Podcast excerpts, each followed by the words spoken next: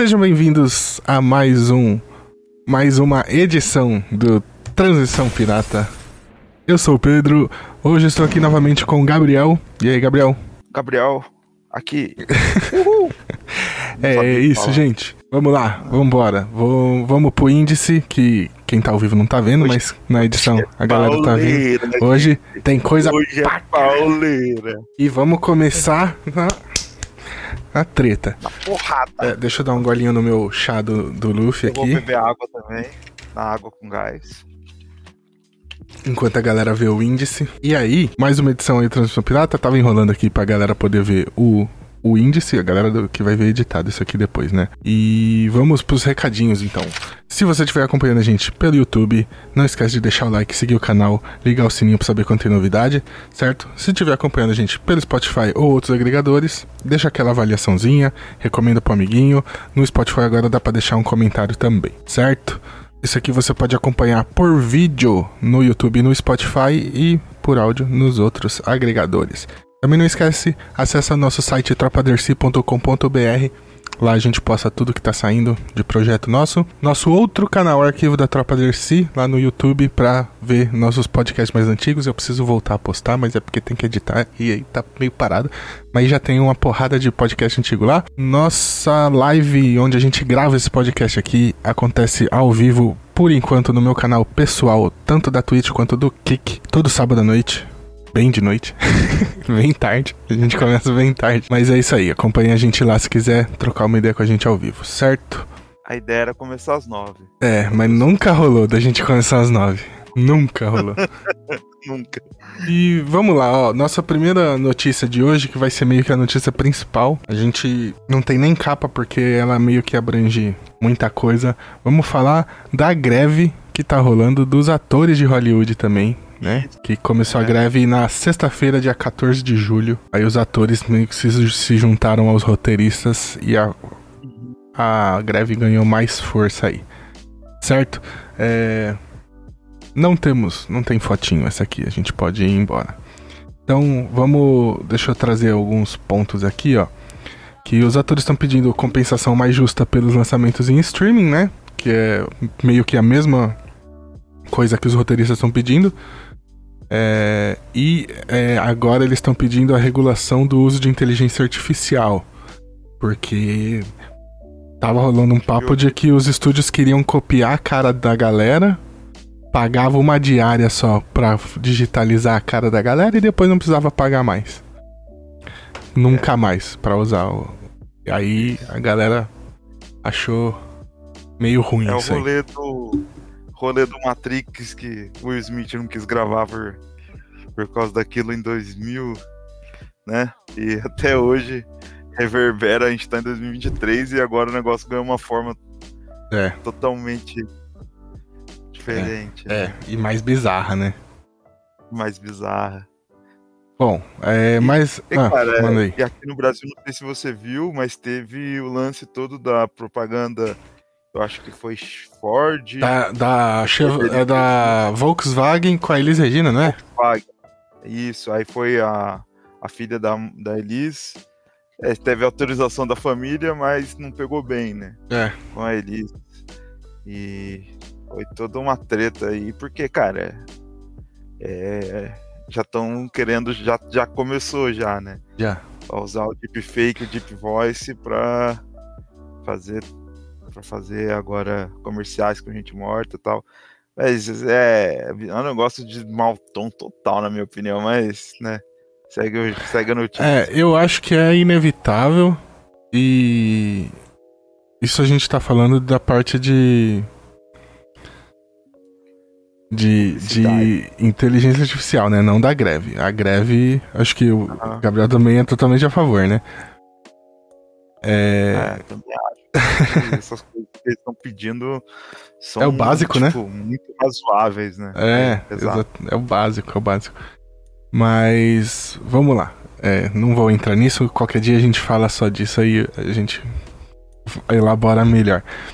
Mas é, uma greve dos sindicatos, tanto dos atores quanto dos roteiristas juntas ao mesmo tempo, não acontece desde 1960. Não faz bastante tempo. E aí, eu meio que peguei um monte de notícias e joguei aqui dentro dessa aqui pra gente ir comentando, beleza? Ok. A primeira foi a Bruna Marquezine, que postou, né? Fez um post em solidariedade lá. É, pelo, pelos atores americanos, porque é bom deixar claro, né? A greve é só nos Estados Unidos. Então, as produções. Tanto que tem produção que acontece nos Estados Unidos, mas que os atores são todos ingleses, e aí, foda-se, eles continuaram gravando, sabe? Um negócio assim. A produção. É porque eles estão regulados provavelmente pelo sindicato inglês. Exatamente. É uns negócios assim. Então, assim, é só Aham. nos Estados Unidos a greve. Ok. É, E aí a Bruna Marquezine falou, eu, vou, eu até coloquei aqui entre aspas, ó, estarei lado de iniciativas que lutem pelo processo comuni- do- pelo progresso da comunidade artística, seja no meu país ou no exterior, como os atores não podem mais participar de qualquer divulgação de seus projetos. Até o fim da greve, o apoio dos fãs será fundamental para trazer visibilidade e o reconhecimento que o Besouro merece. Serei sempre grata à minha família Besouro Azul, elenco e equipe, estou com vocês. Que é isso, a greve, a galera não pode nem fazer propaganda, né, das produções que estão pra sair, não pode fazer nada. Então o, o Cholo lá, como é que fala? Rolo, Rolo, Cholo, o marido aí, né? Ele fez um post no, acho que no Instagram dele, falando sobre a greve, que eles vão parar, então eles não vão mais se manifestar sobre os filmes, né? Eles não vão participar. Teve o primeiro caso foi a galera do Oppenheimer, né? Que não foi na Premiere, saiu da Premiere, né? Os atores. Isso antes da greve começar ainda. Aham. Então. É, Pô. A Bruna Marquezine, legal. como tá no Brasil, ela só pode manifestar o apoio dela, né? Não, tem, não adianta ela. É legal, pô. Sabe, vamos movimentar um pouco aí. Mas o Besouro Azul, se não fizer marketing.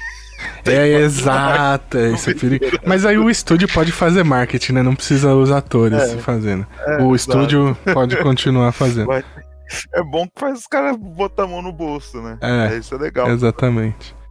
E, e a Bruna Marquezine, que ela não tem nada a ver com isso, mas estava envolvida numa polêmica essa semana aí, que, pô, lá na. Não sei aonde nos Estados Unidos, um outdoor falando a primeira brasileira protagonista num filme de Hollywood, né? Que não é verdade, né? Acho que os caras não conhecem Sônia Braga, né? É, é que a, a Warner, a Warner começou a fazer filme agora, né? Aí ela não sabe, Aham. né? Sônia Braga, Alice Braga, né? Carmen Miranda. Carmen eu, vi- eu tava vendo a lista lá, mano. Não ser nascida no Brasil, ela tem a nacionalidade brasileira. É. Enfim, não é a primeira brasileira protagonista. Não mesmo. É, todo mundo tá super. Os brasileiros que gostam de DC e tal, tá todo mundo super feliz com a participação dela. Né? To- a maioria dos brasileiros vai ver Besouro Azul pela Bruna Marquezine, foda-se o, o filme em si. é. Mas ela não é a primeira brasileira protagonista. Mas vamos voltar pra Pô, greve. Gisele Bündchen em, em táxi, velho. Não, mas não era protagonista. Não. Mas Ela não era é, é protagonista. uma, é uma, Não, é até, atuação. Até aí a gente, Brian. a gente pode falar dela no Diabo Veste Prada também, que ela tem três falas Mas é, são atuações memoráveis. É. memoráveis. E o, o Rodrigo Santoro no no As Coitado. Panteras. né? Coitado, só saiu do mar, só. Só fez, jogou o cabelo só. Enfim, vambora, vamos, vamos seguir, vamos seguir. Próxima polêmica, Bob Iger, o CEO da Disney, fez uma crítica às greves. E aí a galera caiu matando em cima dele, porque é fácil um cara que ganha 27 milhões de dólares por ano reclamar de uma greve que tá pedindo pra ganhar o dinheiro que dá pra pagar o almoço, né? Isso é absurdo, um filho da puta desse. Bob Iger, cara, que ele foi afastado, né? Ele fala que não, ele se afastou, ele foi afastado da presidência da Disney. As coisas pioraram e ele voltou correndo, né? Foi, voltou às pressas pra presidência da Disney. E agora vem com esse papo aí. A Disney, cara, você não pode esperar nada Não. diferente da Disney. É, é isso. Os- E aí gente fica a tá prova falando- desses filha da puta que fica falando que a porra da Disney é comunista e quer e quer por lacração nos filmes porque é comunista, não é porque é comunista, ela quer Ah, dinheiro, caralho. Depois eu até respiro fundo pra não entrar em discussão. Eu só, não, só queria precisar fazer essa observação. Não, mas, mas tem que fazer mesmo, porque o povo, o povo viaja, é igual da Globo. A Globo, né? É. A Globo é, é as coisas bizarras. Puta, a Globo é muito bom. É, É, a é. Globo é uma gênia. é uma gênia. Não, vamos embora. então, ó, mano, mano, essa do Bob Iger foi, foi embaçado. Próximo ponto. Ah, inclusive o, o Shangan, o irmão do James Gunn, né? Ele se manifestou, acho que ontem. Metendo o É, pau no porque o Bob Iger. Não vai se manifestar, porque ele tá escrevendo, né? Ele tá escrevendo É, durante a greve, exatamente. durante a greve. É isso, ele tá full trabalhando Exatamente. durante a greve. É, isso é um negócio que eu ia comentar também, já que você já trouxe, a gente pode falar. Porque eu acho que deve ter um peso pro caso do James Gunn, por exemplo, porque além de. Ele não é só o roteirista, ele é o roteirista, diretor, produtor e o diretor geral. tá. É. É, então acho que Só aí. parece que ele vai ter que trabalhar, encontrar. É. Sa- Vamos sair de- desse barco? Vamos deixar esse barco partir? Quando eu terminar o documentário, eu deixo, porque até hoje não tá, tá entalado, não consegui terminar de ver. Então, enfim, aí eu fiquei pensando nisso, né? Será que o, o James Gunn, por exemplo, ele deve ficar com o rabo mais preso, né? Nesse ponto. Tal. Por causa disso, né? E aí por isso que ele continua. Ele, Mas eu não acho que é só isso, não, tá? Eu acho que eles têm o planejamento lá deles e eles têm que cumprir, ele é o presidente. É por isso. Não, é isso, é isso, mas. Mas eu acho que. Mesmo, aí ele fala, ah, eu não posso deixar de produzir, mano. Ele fala, faz, você vai ser mandado embora. É, tipo, se você for deixar de produzir, beleza. Mas se você aderir à greve como roteirista, o que os caras vão poder falar de você? É, Vai continuar sendo fazendo a função de presidente, só que você não vai estar escrevendo. é, não, é, não sei. Vamos, vamos, não sei. Eu, né? eu acho que eu, eu acho que é errado, sei lá. Ah, não, eu também acho, também acho, mas. Sei, é, eu parei pra pensar um pouquinho, de, de repente ele deve ter um rabo preso. E mais pra frente a gente vai falar de mais casos assim que tá na lista aqui. Mas vamos, vamos, vou seguir aqui porque a gente teve também alguns cancelamentos já na San Diego Comic Con, né, de painéis e tal, que iam rolar. É, e aí teve, ó, cancelamento do painel da nova temporada de Good Homens, de The Rookie, ia ter um painel comemorativo de Dead Seventh Show, tudo que ia re- reunir elenco e tal, foram todos cancelados. Aí a Amazon Prime, ela mudou o painel de Good Homens dela pra uma pré-estreia exclusiva da segunda temporada, né? Que é o jeito que ela achou de contornar pra não perder a data do evento com nada, né? Só largar assim. Aham. Então, Fazer o marketing, né? É, e aí a gente provavelmente vai ter mais cancelamentos aí até a San Diego Comic Con rolar. Vamos ficar de olho. Assim como o caso da greve, a gente não vai ficar comentando qual filme foi cancelado, qual filme foi atrasado. Cancelado, ah, talvez a gente comente. Mas que, que produção que foi parada, por- porque isso Porque aí. atrasado, atrasado vai atrasar tudo. É, e tipo, isso não é importante também, né? Que, que foi atrasado. Tem que atrasar tudo, na verdade. Tem que parar tudo. Então, não é importante ficar dizendo qual, qual sei, que foi parado. A gente já mostrou nossa, nosso posicionamento É. aqui. Aí se a gente ficar falando, ah, ficou batendo, a gente vai até um pouco contra do que a gente tá falando. Exatamente. O que a gente Então, vai é- ficar, o que a gente vai falar é de produções que Então, continuaram durante a greve. É. Disso a gente vai falar. As que pararam não Exatamente. importa. Exatamente. É isso. Mas é isso. Então, é, Tem política em tudo, gente. Não adianta. É. A gente tem que falar o que a gente acha. Exatamente. Então, alguns painéis vão ser substituídos, como o caso aí da Amazon Prime de Good Homens, e alguns vão ser cancelados. Quem for na San Diego Comic Con, sei lá, que alguém que veja esse podcast aí vai, tem- fica de olho na, na lista dos eventos que eles vão atualizando Eu direto. gosto de Homens que, que eu, eu não vi tudo, mas é, é um livro do Neil Gaiman que eu Sim. gosto muito da premissa. É uma série muito boa, né? Os atores são muito bons. Sim, sim. Excelente. É, então, só mais algumas observações, né? Porque a greve dos roteiristas ela tava perdendo força já, né? Os estúdios É. Eles iam deixar os ah, roteiristas. Saiu vários declarações de tipo, a gente vai deixar os caras se enforcar, né? É, porque é é, os estúdios iam deixar os caras ficar lá até ficarem sem grana, né? É e, é. e eles não iam resistir muito, né? Por, a, até porque um negócio interessante de comentar que quando a gente falar os atores entraram em greve, aí a galera fica pensando, nossa, mas ator já ganha mó bem, pra que que vai fazer greve?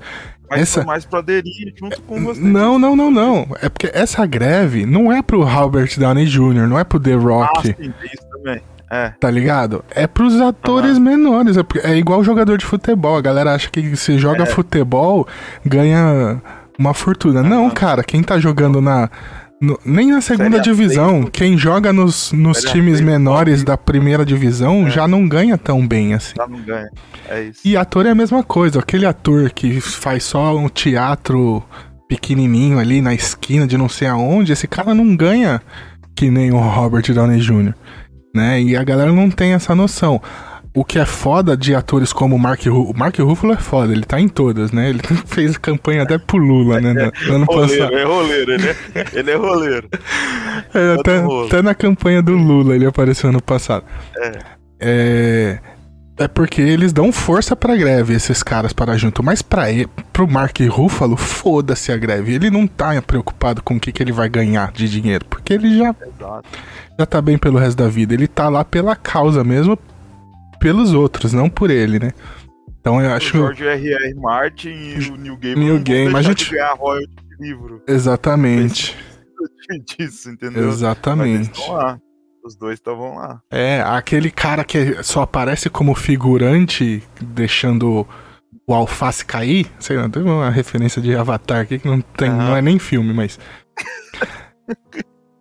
Esse cara, ele não ganha milhões de dólares, né? Ele ganha merreca. É. E ele só tá lá pra deixar o alface cair e todo o filme que ele aparece. engraçado, cara, é que aqui a gente, aqui a gente tem bate muito nessas coisas. Assim, eu vejo muita gente bater, mas eu, eu vejo que aqui o fandom que, de, de tipo de, de gosta de coisa antiga é louco pelo fandom de dubladores. Dublador é artista, é ator. É isso, é ator. É. E, e, e, e dublagem é um negócio que tá proibido. Tem ah, é eu isso, não peguei é as regras, mas, tipo, dublagem também não pode fazer os, os, atores com essa greve. Então tá parando todo mundo, é pra parar tudo mesmo. Isso. E... Esses caras merecem reconhecimento. Com cara. certeza. E receber dublagem é um negócio que, com IA é um negócio que, tipo, pode. Saiu um vídeo, inclusive, essa semana no, no Twitter do é, Gustavo. Esqueci o nome dele. É um cara que fala de anime no YouTube. É Gustavo ah, sei, alguma é. coisa. Eu esqueci o nome dele completo agora e o nome do canal dele. É porque eu não acompanho muito. Mas ele soltou ele fazendo a dublagem de Jojo usando o IA. Aí a galera lá foi lá meter o pau nele. Nossa, isso é mó desrespeito, não sei o que. Ele falou, cara, eu só tô mostrando o que dá para fazer. Não é. Tipo, ele não tá ganhando dinheiro com aquilo, ele só tava mostrando que tem que tomar cuidado com essas porra, tá ligado? Aí a galera per perde a noção, perde o foco muito fácil a galera, mano. Aham. Não entendeu a proposta. Exatamente. E aí, pra gente fechar esse assunto, não. A gente não vai fechar totalmente esse assunto porque as próximas notícias são sobre isso também. Mas é, uma das regras lá, as produções algumas produções independentes, ela tem aval para continuar a produção, até porque, né? É o ganha-pão da galera e não, não tem estúdio passando a mão na galera pra, pra fazer. Então, algumas produções independentes podem, podem continuar a produção. Certo? E é, é isso aí. É, cara, é, é, é uma coisa bizarra de ver a, a. A gente até falou isso em Avatar. A gente vê. Avatar o filme. A gente até vê as cifras que são envolvidas no custo de produção é um negócio que, cara, não, faz sentido, cara. Entendeu? Então, é, eu acho que é. a, os streams vão ter que começar a adotar uma, uma política parecida com a do YouTube. De pagar por view pra quem tá envolvido na produção. Porque uhum. não tem outra forma. E, e, o problema é porque eles escondem também, né? Eles não falam, tipo assim, ah, 2 milhões de pessoas assistiram Vandinha. Tem um número qualquer aí, só pra. Eles não falam. Tem esse número. Eles só falam, muita gente assistiu Vandinha. Aí, foda-se. Ah, é. Eu acho que eles vão ter que começar a mostrar esses números. Eles devem ter esse número pra, pra fazer campanha publicitária, né? Exatamente. Na hora de apresentar para acionista, na hora de apresentar para possíveis investidores. Esse aí eles têm na hora, né? É, É mais pra, pra, pra transparência com, com o público. com o público e com os produtores, né? E quando eu falo produtores, é quem participou da produção, tá? Não é só. É, O, não é é. só o estúdio, mas os, os atores também. É, e. E aí eu acho que eles vão ter que começar a pagar por view, mano. Vão ter que deixar público esses números e pagar por view, igual o YouTube faz. O YouTube paga por view, né? Nem que seja a merreca. Mas vai ter que pagar, porque é muito absurdo, Não. né? aham. Mas é isso, vamos seguir. A gente ainda vai falar mais sobre a sobre a greve, mas agora vai ser alguns pontos mais específicos, certo? Primeiro deles é mas o Neil Gaiman soltou no, no tweet, não, na- Na no, Sky, no Blue Sky, falecido Blue Sky, né? que, Que, voltou. é que tá, Aparentemente tá voltando. que ele tava rebatendo todo mundo que criticava o- a greve ali no, no Blue Sky. E aí um, um fã perguntou pra ele se a segunda temporada de Sandman não tava em produção e ele falou que tava sem ele, né? Dolorosamente sem ele. e é isso. Então, é... Vamos ver, né, como é que vai ser aí quando voltarem. É o que eu, que eu falei mais cedo, né? A gente vai comentar aqui quando as produções continuarem quebrando a greve, né? As que pararem por causa da greve a gente não vai parar. Apesar de que Sandman parou agora, até a greve dos atores ela não tinha parado ainda, né? É, saiu até, não sei se a gente colocou aqui, mas saiu imagens gravadas até É. do Sandman com Sim, o Orfeu, né? sim, sim, sim. Saiu, saiu, vazou algumas imagens, mas não importa porque eles estavam gravando, é, furando a greve. Tá furando greve. É, então não Boa. importa. Tá bom. Vamos, vamos seguir e finalmente nós temos o senhor Hugh Jackman de uniforme amarelo. Aê, Porra. aê. E aí, o que, que acontece? Por que, que essa notícia tá aqui? Apesar de a gente finalmente ter o Wolverine Tudo em uniforme amarelo, os filhos da puta tava furando a greve. Entendeu? E isso aqui é. A gente vai ficar feliz e triste e puto ao mesmo tempo. Feliz e puto ao mesmo É, tempo tô- aqui. Tô feliz e tô puto ao mesmo tempo. Exatamente. Que nem o Ralph. Então, vamos falar primeiro desse uniforme amarelo maravilhoso, esse uniforme surpreendente do Wolverino. O que eu trouxe hoje aqui. É. Vê modelito. A gente vai ver modelitos aqui. Aqui a Wolverine É. Antologia a gente pode ver de cara. Ah, o uniforme Não é marrom, né? uniforme, É o é marrom. um sim. uniforme marrom.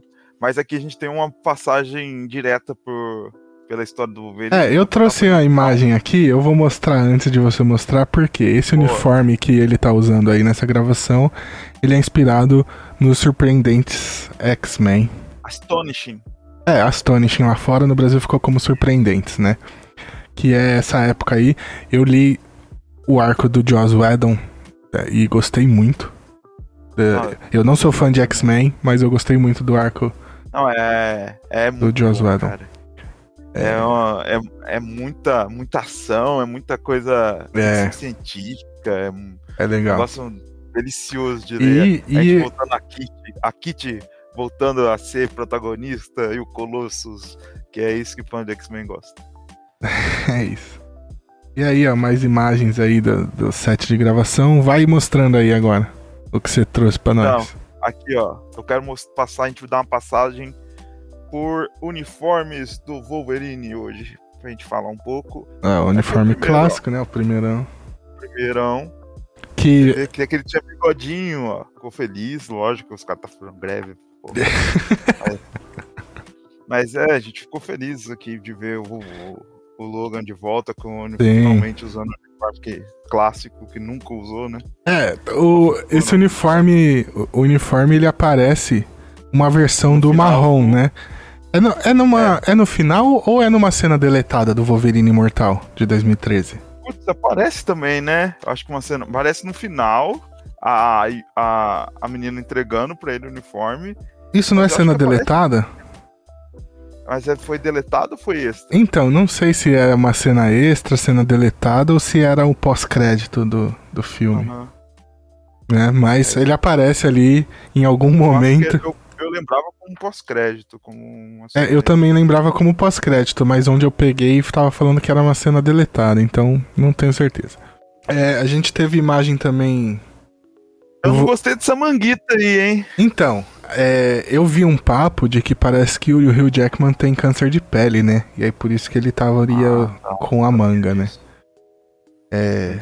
Ah, podiam fazer. Podiam fazer CG mesmo, né?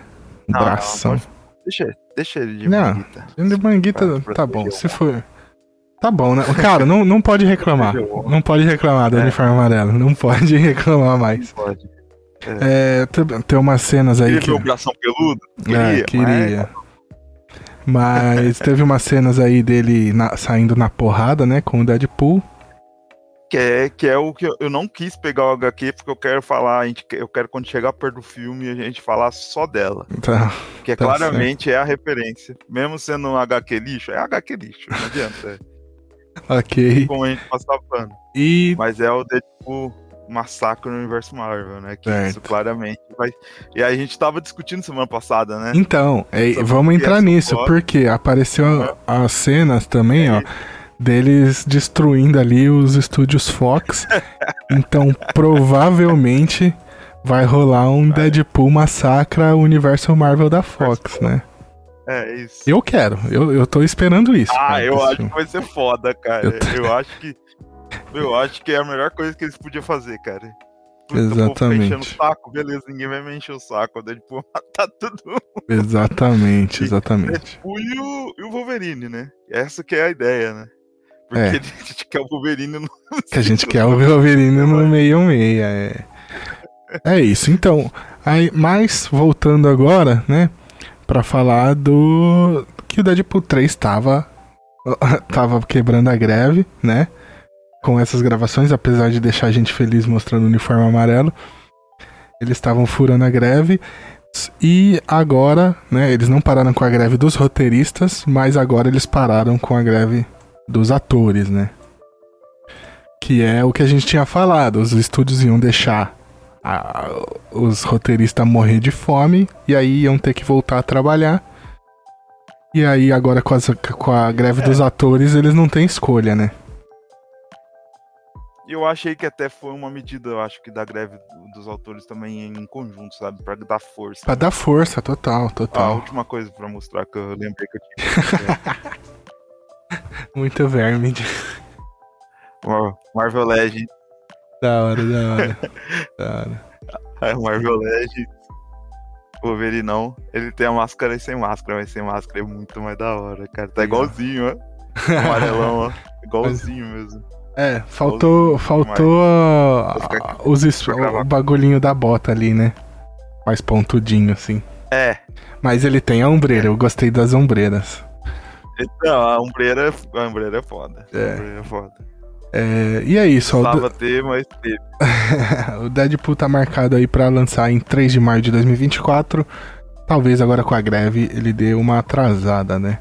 E, e aí, o Ryan Reynolds é outro que entra na questão que eu mencionei lá de talvez ele não pudesse ter parado porque ele é roteirista, ele é o, o astro principal, ele é produtor do filme, sabe? E aí talvez por conta disso ele tenha o rabo mais preso com o estúdio, não conseguia aderir não, é, à greve. Não é que não é que a gente falou, né? Tipo, não é o que não consegue, mas tipo, cara, pega muito mal. É, não, é isso, né? Poder poderia, né? Só que ele ia ficar queimadinho na, na Fox. Nem tem Fox mais. Da hora. Se queima com a Fox aí.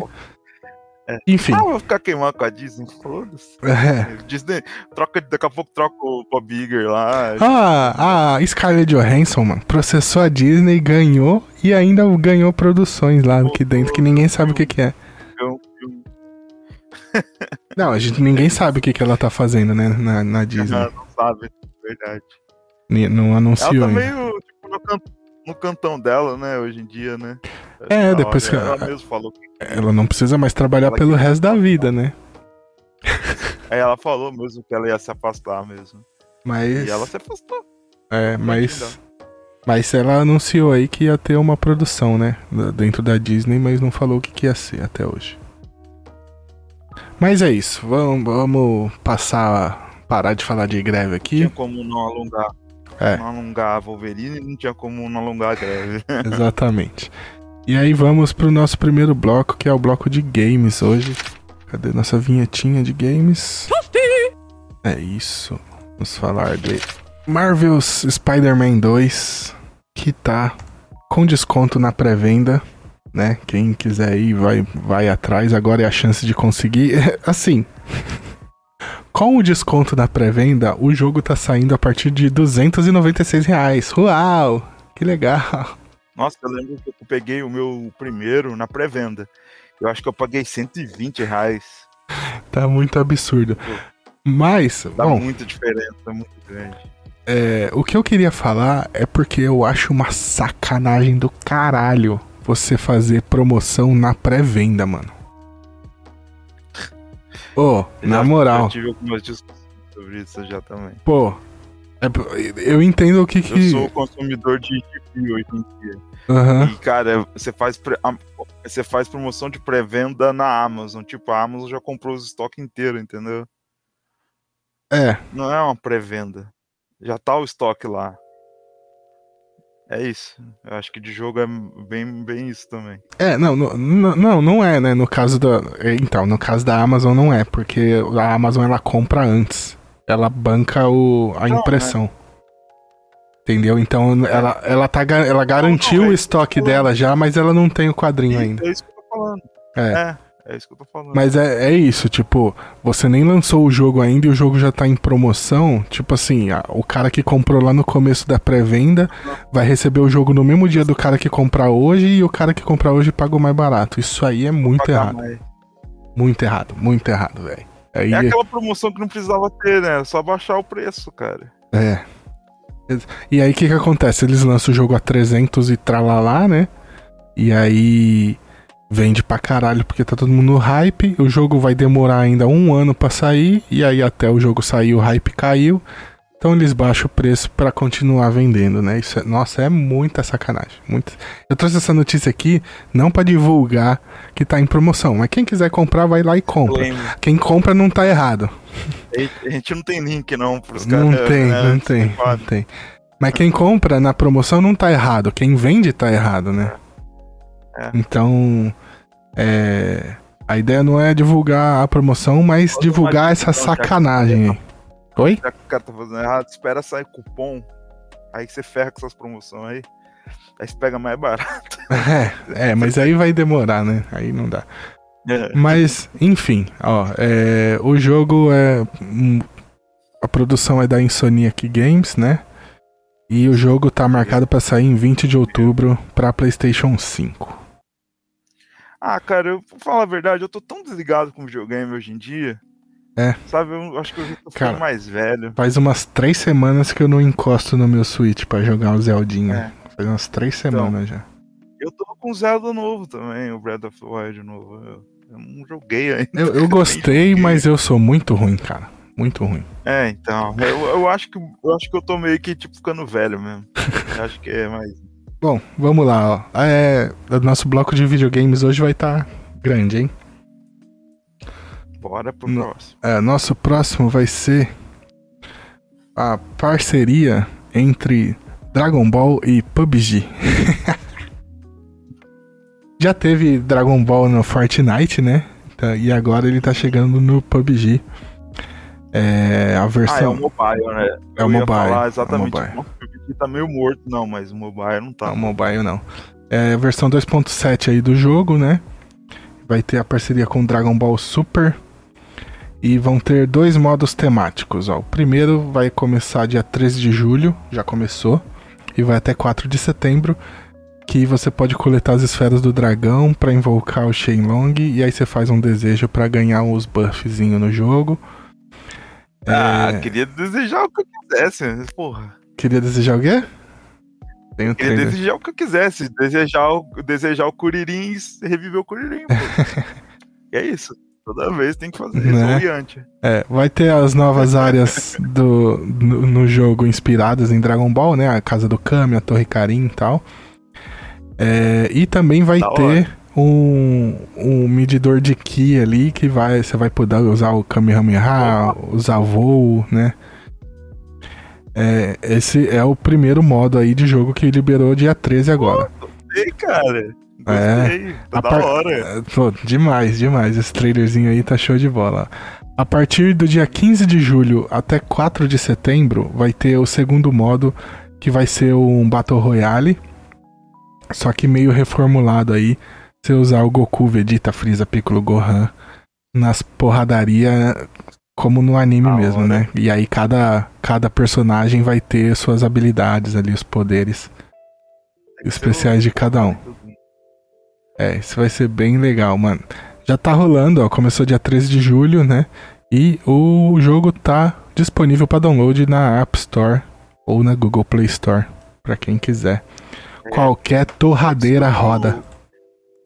Sorte que meu, meu celular é ruim mesmo, mesmo. Não sei se vai rodar, senão eu ia descer a porrada no Pedro aqui, né? Ah, deve, deve ser da hora, hein? Eu, eu, eu, eu, confesso que eu fiquei com vontadinha de baixar o PUBG.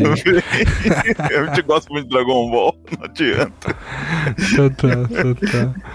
É, muito bom, muito bom. É, o próximo aqui, não sei se o, se o Gabriel curte. Eu sei que você gosta de futebol, né, Gabriel? Mas não sei se você gosta do Fifinha. Um Fifinha. Curte um ah, Fifinha? Eu já joguei.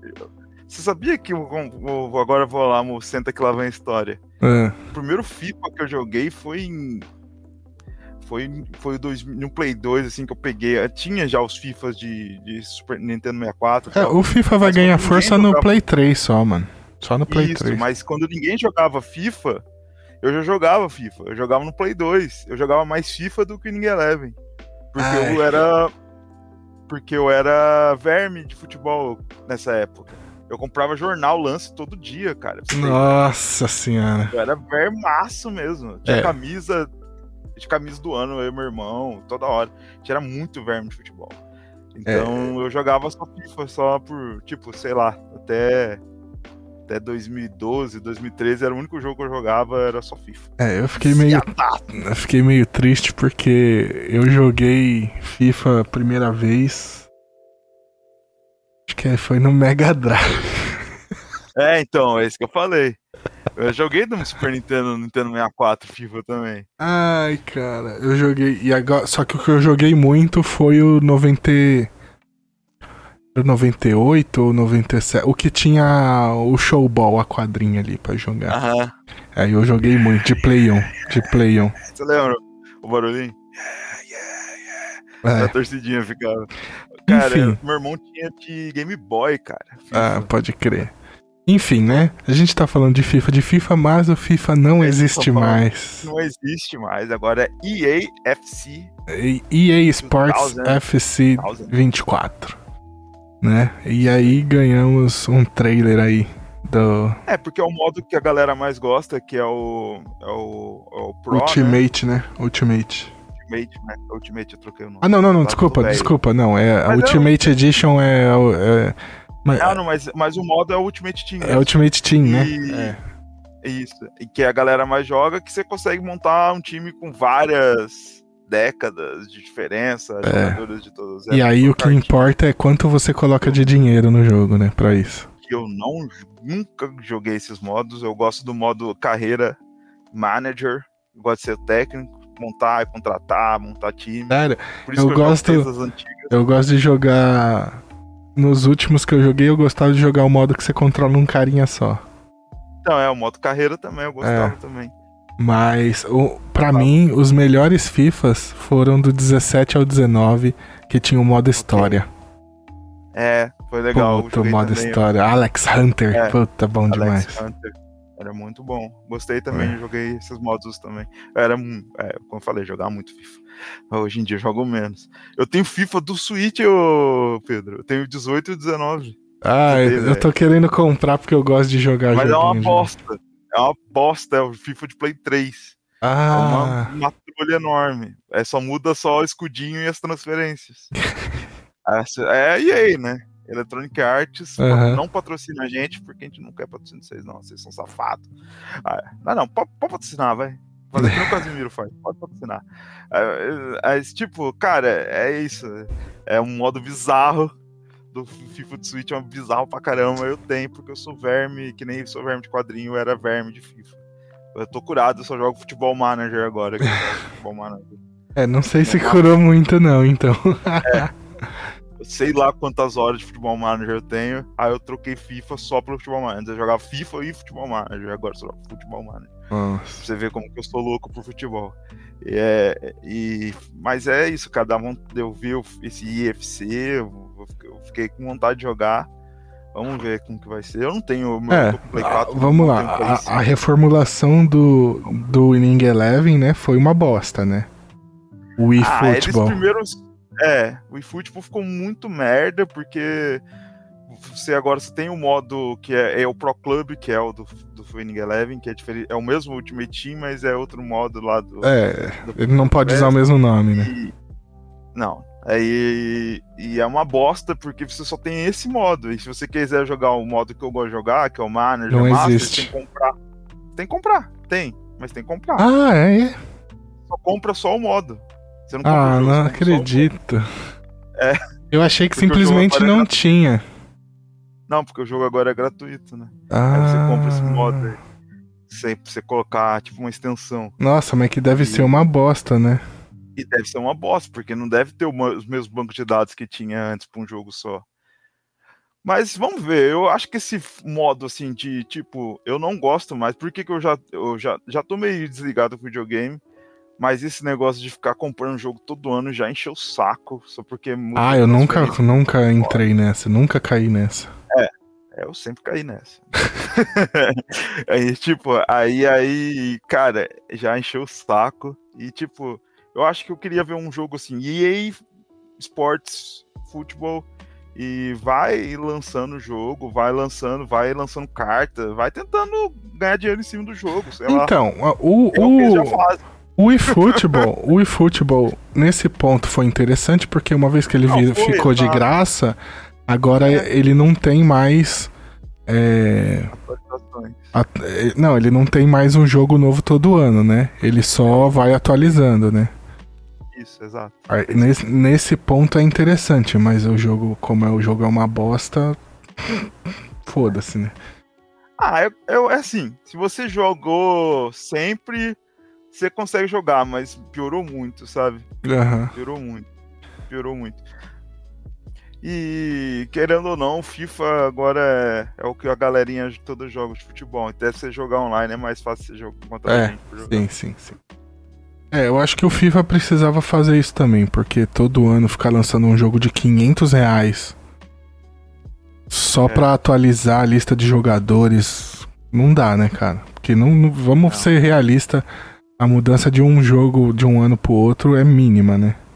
É um, uma versão ou outra que vai ter alguma coisa muito diferente. No geral, é a Ah, mesma você coisa. sente, depois de uns três atualizações, você sente as mudanças. Que é bem isso que você falou. Então, a vida útil do jogo dura uns três anos. É. Sei lá, por aí. Eles podiam fazer isso, né? Lançar, vai, lança um jogo todo ano de Copa do Mundo, vai, 4 em 4 anos lançar um FIFA, aí ok. É isso. Porque, porque é isso, você faz, a- você carrega, você faz todas as mudanças que você quer fazer e você faz de baseada, você não precisa É. fazer aos pouquinhos. E aí faz sentido. E aí vira outro jogo realmente, né? Aí, Bom, acho que até bem enfim. bem, mas a gente não vai mudar a indústria. É, não, não, não, só... Jamais. Só ideias jogadas ao vento aí, como lágrimas na ao chuva. Lágrimas na chuva. Enfim, é, o jogo tá marcado aí pra ser lançado dia 29 de setembro. Ah, o E- legal é, é isso também, isso que mudou a, a- tanto de jogador feminino, é isso daí é bacana. Isso aí já. As coisas modernas. É, agora os últimos tiveram, né, a versão masculina e feminina ali pra jogar. Isso aí foi legal. Ainda falando de videogame e ainda falando de EA. Eita, nós. Calma, não, essa é legal. Talvez, talvez, talvez. Maybe. Anunciado um jogo de Pantera Negra, Ah, tá. né? Vamos ver, né? É, ó, o jogo vai ser desenvolvido per- por um novo estúdio da EA, que é o Cliffhanger Games, em parceria com a Marvel Games. É, Já dá medo já. Esse nome do estúdio é péssimo. É, não temos informações sobre o enredo do jogo, eles deixaram cliffhanger. Ah!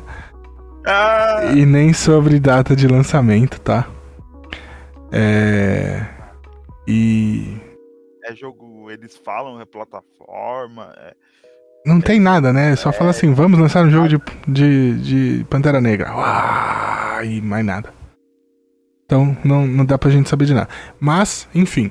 é, tem um jogo do Homem de Ferro em desenvolvimento também por outro estúdio da EA, que é o Motive Studio, né?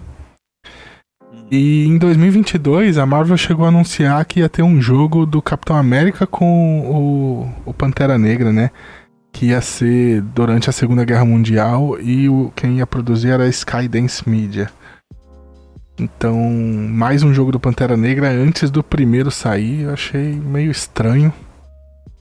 É porque o Pantera Negra na Segunda Mundial é- não, é, não é o T'Challa, né? Ele deve ser o pai do T'Challa ou o outro. Ah, sim, sim, certeza. Então, é. Não, mas nem Eu acho por isso, mas questão de, tipo, já anunciarem dois Cara. jogos com Pantera Negra, assim, né? Sabe qual que foi a última mídia física que eu comprei de jogo de Play 4? É. Jogo dos Vingadores que eu comprei em promoção. Você comprou. Não, pera. Quanto você pagou? Paguei 40 reais. Ok, ok. Eu- Mas Eu, é, eu joguei Marvel Avengers no, no Game Pass. mas- percebeu, né? Você percebeu, né? Não dá, cara. Eu acho que a gente aqui é difícil, viu? É muito Marvete, né? Nossa, cara. É muito verme de Marvel, cara. Ah, eu queria, falando só pra confirmar mais isso, sempre uma, uma recomendaçãozinha de gibi, Marvel. É. E esse aqui é o Marvelverse que eu sempre gosto de mostrar, porque. Por que, que eu gosto de mostrar esse aqui? Porque é barato, gente. Porque é barato. É esse aqui eu gosto de mostrar, porque, cara, não adianta mostrar um gibi que nem esse aqui do Wolverine Antologia. Eu mostrei só pra gente mostrar o uniforme, eu não recomendei. Você pode ter ver que eu não recomendei. Porque, cara, gibi tem que ser um negócio Tá acessível, incomprável, né? Tem aquele arco, aquele run do Coates também é muito bom e é barato também, do Pantera. É, o Império, o Império, o Império, Império Galáctico, eu acho, né? Ai, não O lembro. Império. É Império alguma coisa. Quando que É tem muito a revolta das Dora Milaje lá. É bom demais. Isso. Bom demais. Isso aqui, cara, traz, traz umas histórias que eu gostei pra caramba, cara. Esse Marvel Adventures aqui que eles, que eles trazem, eles são sempre one-shots, que a, a, aqui tá saindo uma mensal de Marvel Adventures, Aham. que é 10 reais. É formatinho também, vale pra caramba. Pegar, eu tenho aqui. Tá saindo agora? Tá saindo, ó. É 10 reaisinhos, ó. Ah, que vale legal. gente. Isso aqui é a história, tipo, essa aqui, as histórias são de apresentação. Ah, Eles dão uma. Eles fazem uma adaptação nova para as origens e para as histórias E mais fica- famosas. Aqui- Fica um caso meio mais infantilzinho também, não? Ah, fica mais teen. É, Fica mais. Esse simples traço aí já, já, dá, já É. entrega um pouco. Já. Não é tão infantil. Tem, tipo, tem gibis que quando você vê que é infantil, é... dá pra se sentir, sabe? Isso aqui Aham. não tá. Dá pra adulto ler de boa. Show. Você não sente tanto. Bom, eu não, É tenho, eu não tenho problema nenhum em ler um gibi mais É. infantil também. Não, mas tem gibi que não é pra você mesmo, sabe? Você não é. É tipo. É bem infantil mesmo. Tem coisa que é bem pra quem tá começando a ler e tal. E aí, mas esse aqui não, esse aqui é Marvel ih, Marvel Teen, mais Teen, assim, sabe? Mas é, é gostoso de ler esse Marvel Advance. Tem essa história aqui dele junto com o quarteto. E tem as histórias mais de clássicas aqui. Tem uma história aqui de 79, que é do Garra. Como que chama aquele personagem do Andy Serkis? Garra Sônica. Garra Sônica. Porra, gostei pra caralho. A Garra Sônica aqui dele faz, fica, faz som som pegar propriedade física, aí o som vira uns, uns elefantes e tal. Nossa, ah. muito louco, cara. e, e aqui também tem uma história aqui também dos anos 70 que é do Pantera e com o Homem de Ferro. O Homem de Ferro indo pra Wakanda também, que, nossa, isso aqui eu achei foda. São histórias, cara, histórias, porra, que são muito boas mesmo do Pantera e 29,90, cara. Eu acho que, que é. vale. Eu acho vale, que vale. vale. É um preço Tipo, não é. É mais realista, é, né? É mais realista. Não é o 10 reais que a gente pagava sempre. O Marvel, o Aventuras Marvel, que é o Marvel Adventures, já é 10 reais. Aí Legal. é show. Vai, vai, mas R$29,90 dá pra dar comparação nos preços que são hoje em dia. Show. É... Bom, a gente acabou saindo um pouco, mas é porque não tem nada ainda do jogo do é, Pantera. Negra é, a gente gosta. A gente... O pessoal tem que conhecer o personagem além dos filmes, eu acho importante. Legal. Vambora. E vai rolar em São Paulo um evento de jogos retrô. Ah, boa. Agora em julho mesmo, é, de 29 a 30 de julho, a Retrocon. É, vai ter fliperama, estação de jogo retrô, item colecionável, campeonatos, convidados e grandes influenciadores da apaixonada comunidade retrô. É isso aí, ó. É, campeonatos de jogos antigos, desafios de speedrun, palco com apresentações e gravações de um podcast ao vivo direto. Isso aqui não. qualquer evento tem hoje. Além de lojas, expositores e anúncios de novos games com a temática retrô. Tem que pensar pelo lado bom. Vai que um dia você tá aqui pro, pro Brasil e chama nós pra gente. Ah, não, tá ok, mas é, não é que tipo, ah, vai ter podcast no nosso evento. Porra. É mais que eu, a gente quer ser convidado, né? é, enfim, isso aí vai rolar no Centro de Exposições Pro Magna, no Jardim das Laranjeiras. E os ingressos podem ser adquiridos no site oficial, que é ingressoretrocom.com.br dia 29 e 30 de julho. Vão ser dois diazinhos aí, um fim de semana para quem quiser ir curtir lá. A gente e... gosta da comunidade retrô aí. É, apesar, aí... apesar de algumas coisas, mas em geral a gente, cara, eu acho, acho eu gosto dos jogos antigos, tal, eu acho foda. E aí, ó, tem a o lote, já tá no segundo lote de ingressos pro público, a, a inteira tá 120 reais, mas tem. É, será que essa é aquela meia social? É. Que você que pode, tá falando aqui para levar um quilo de alimento, né? É a meia social, se for aí faz sentido. É. Tá, e aí, fica, é, porque 120 reais pra ir num evento que a gente não conhece é embaçado, hein? Uhum. É. Mas é, deve tá. ser o 60 ali. Eu vou falar assim, é, na na Brasil Game Show do ano passado, porque a Brasil Game Show ela tem a, tinha, tem a área de fliperama, né? Uhum. A última que eu fui, que foi 2019, foi muito foda a área de fliperamas. Muito legal, mano. Eu perdi muito tempo na área de fliperama lá com o Mauri. É com o Maurício, lá do, aqui da tropa. Mas a do de 2022 tava bem fraquinho, velho. Bem fraquinho. Tem que chamar o pessoal aí do, que manja do retrô, o, o tiozão, esses caras aí, pra eles organizar, porque esses caras têm muita coisa e manja mesmo. Então, é... então tava muito fraco, mas vamos ver aí como é que vai ser. Um evento dedicado a isso, espero que é. esteja mais. Pessoal do Warp Zone, tiozão, esses caras que manja mesmo, tem é. envolvido, porque aí esses caras têm muita coisa legal. É, o pessoal da Warp Zone tava lá, inclusive, que o JP, eu conheço o JP, ele já gravou com a gente aqui lá da Warp Zone. Demais, bom demais. E... Gosto bastante do conteúdo deles. Ah, é bem legal. Eu já participei lá também do podcast deles lá. Uhum. E. Enfim. É isso, vamos ficar de olho aí na Retrocon. Inclusive, vou falar, ver com eles se eles vão estar tá lá. Boa. Fechou. Divulgando. É. é. Vamos pro nosso último Última notícia de games. Vamos falar de Pokémon. Eu queria. Outra coisa. Quando eu comecei a, quando eu comecei a montar esse formatinho aqui da revista, eu queria montar um bloco só de Pokémon, tá ligado? Toda Ah, semana tem que ter alguma coisa sobre Pokémon. Só vou- você tira o print aqui, a gente fazer uma figurinha, ó. Igual o Casimiro. Dentro. há, de, há de se pensar que eu ainda quero fazer. Não, Mas- ó. De novo. Dentro. É isso. Travei até. Perdeu até. É, Tá. Pokémon Sleep tá chegando. É, Ah, o jogo pra jogar dormindo. E tá, já tá aí, ó, dia 16 de julho, 19 horas no horário de Brasília, na App Store e na Google Play. Vai estar disponível Parei. já. Parênteses. Diga. Game Freak. Os caras é gênio, cara. Game Freak. Os caras é gênio pra fazer dinheiro, pra fazer joguinho que você nem pensa que você quer jogar. Aí você olha. Mano, mas o que que tem da Game Freak além de Pokémon? É, eles trabalham praticamente com Pokémon, por isso que eu falei. Não, é, ok. Mas uh, tem outros jogos deles, além das, da linha principal?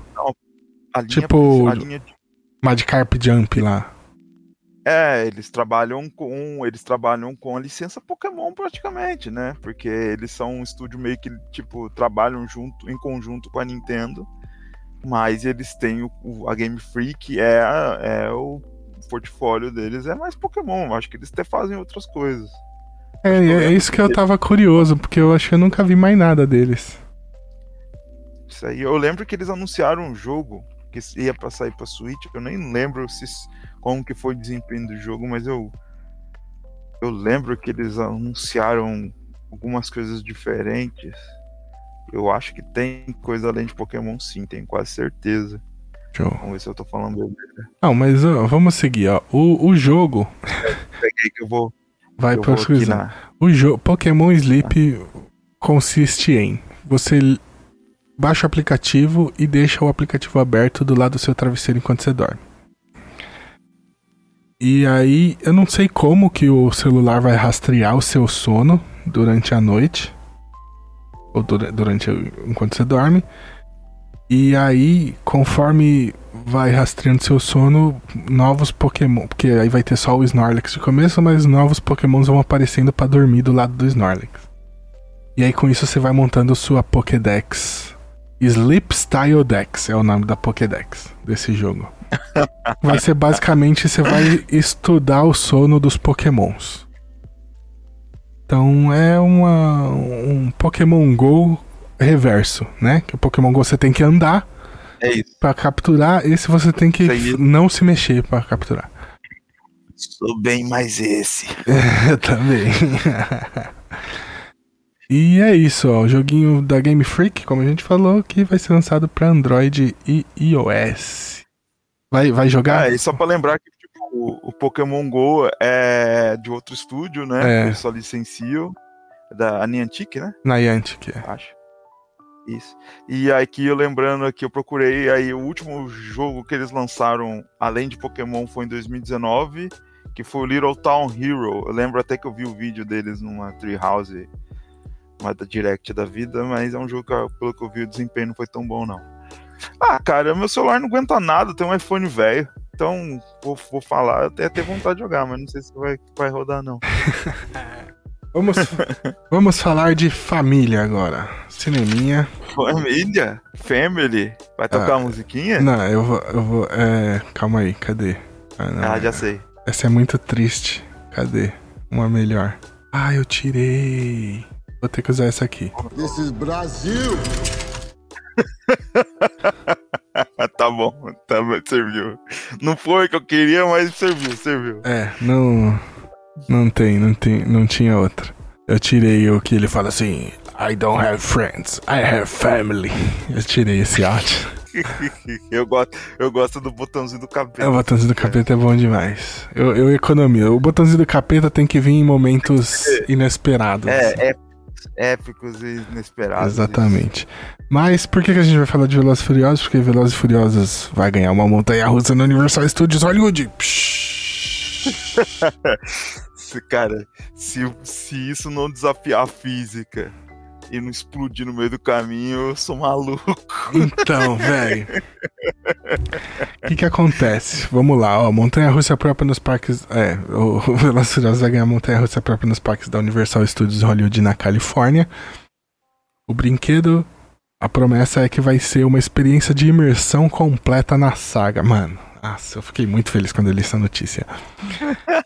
E ainda não tem data, né, não, de, de inauguração, ainda não foi nem construído nem nada, então a gente não tem mais informações. Ah, por que, que eu fiquei tão feliz, né? Por exemplo, Porque você tá no Japão, o que, que você tá feliz que vai construir um bagulho nos Estados Unidos? O Japão tem uma Universal Studios. Geralmente o que tem aqui, tipo o Parque do Mario, vai pra Universal Studios da Califórnia, tipo o Parque do Mario. Volta pra ter aqui, tem Então- lá, vem pra É, a chance de ter o, a montanha russa do Velozes Furiosos aqui é muito grande. Então eu fiquei muito feliz. porque Eu gosto muito de Velozes Furiosos. Ainda mais pra atender mercado asiático que Velozes Furiosos pega bastante, né? É, não, aqui não é Velozes e Furiosos, aqui é Wild Speedo. É isso. Caralho, que nome foda, cara. Gostei pra cacete, mano. Não sabia dessa aí. Eu É, gostei mais do que no Não, é, Portugal. Sabe qual é o nome português, né? eu não lembro. Velocidade, velocidade furiosa. Ah, aqui é Wild Speed. E aí é, é muito tipo genérico o, o título dos, dos filmes. Ó, por exemplo, o Hobbs and Shaw é Wild Speed Super Combo. O Velozes 10 Parece golpe do. Golpe do Street Fighter. é, o, o, o Velozes 10, Velozes 10 é Wild Speedo. Não, pera. É. Wild Speedo Fire Boost. Aí o 9 é Wild Speed Jet Break. É uns nomes muito genéricos. é muito bom, mano. É muito bom. Muito bom. Os nomes de Velozes e Furiosos no Japão são muito bons. Enfim. Eu me empolguei muito com essa, com essa notícia e vou ficar ansioso esperando por essa montanha russa. Acho que todo mundo conhece Hayao Miyazaki, né? O diretor gênio do Japão. E ele estava aposentado aí desde 2013, né? E aí ele voltou a trabalhar em 2016 num filme que acabou de chegar nos cinemas japoneses, que é How Do You Live? É, esse filme, ele tem uma curiosidade que não teve campanha de divulgação o filme. Não teve trailer, não teve sinopse, não teve nada. Só teve um pôster com a data do que o filme ia ser reve- revelado, que ia, ia estrear, mas não teve mais nada. Né? Mas é o primeiro. É o, o Miyazaki não lançava um, um filme há 10 anos, desde o Vidas ao Vento. E aí agora já tá nos cinemas japoneses. Eu queria ir, mas eu falei que queria ir ver Velozes Furiosos, eu queria ver o Barbie, eu queria ver tanta coisa e eu não fui ver nenhum até hoje, porque não tem dinheiro nem tempo, então eu não sei se eu vou conseguir ver esse também.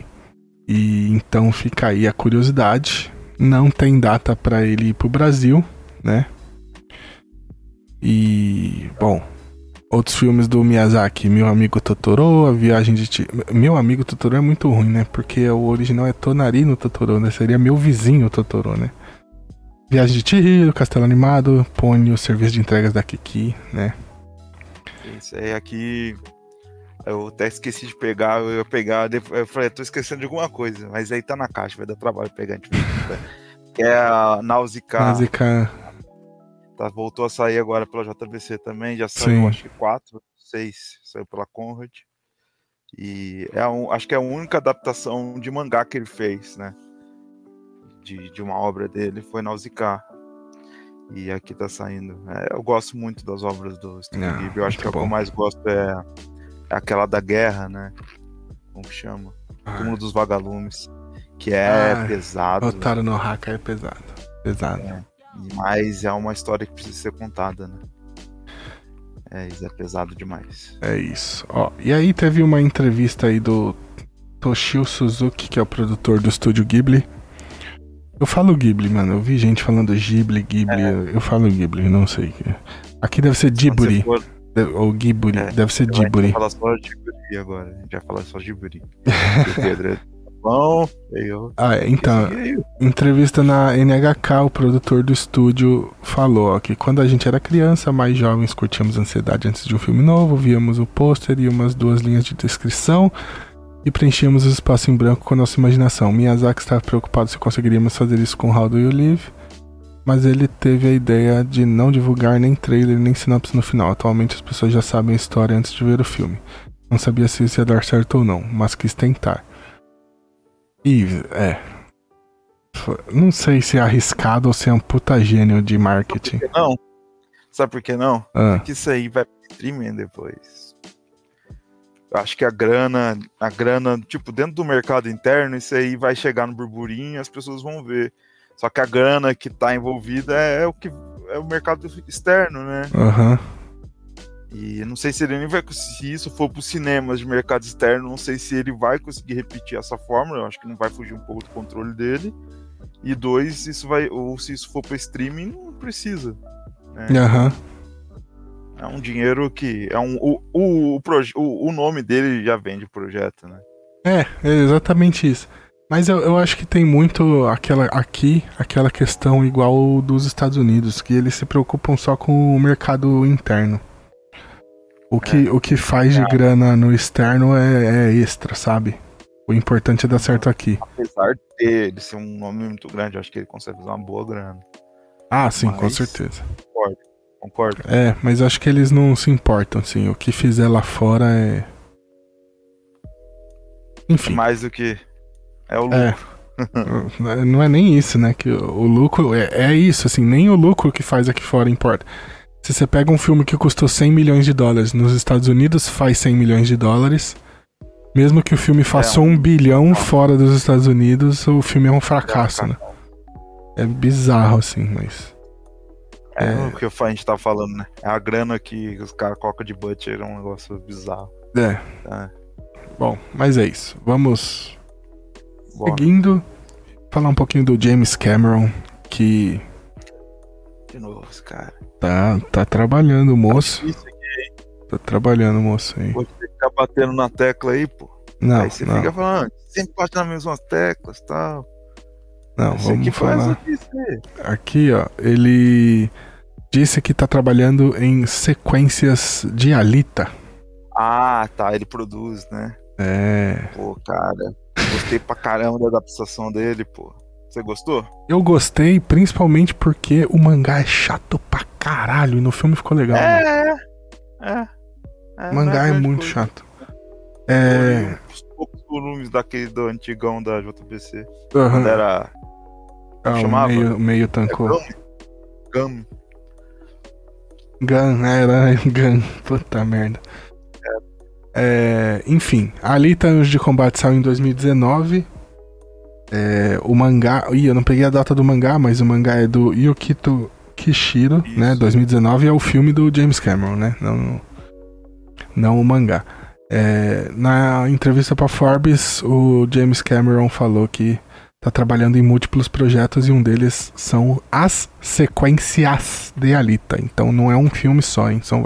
O, cara, o cara não consegue, né, fazer, fazer uma trilogia. Ele tem que fazer cinco filmes. Hoje em dia. pro cara ser conciso, né? É. É, tipo, vamos pensar pelo lado bom, mas não é o Snyder. Foi mal, falei. Mas, tipo, é.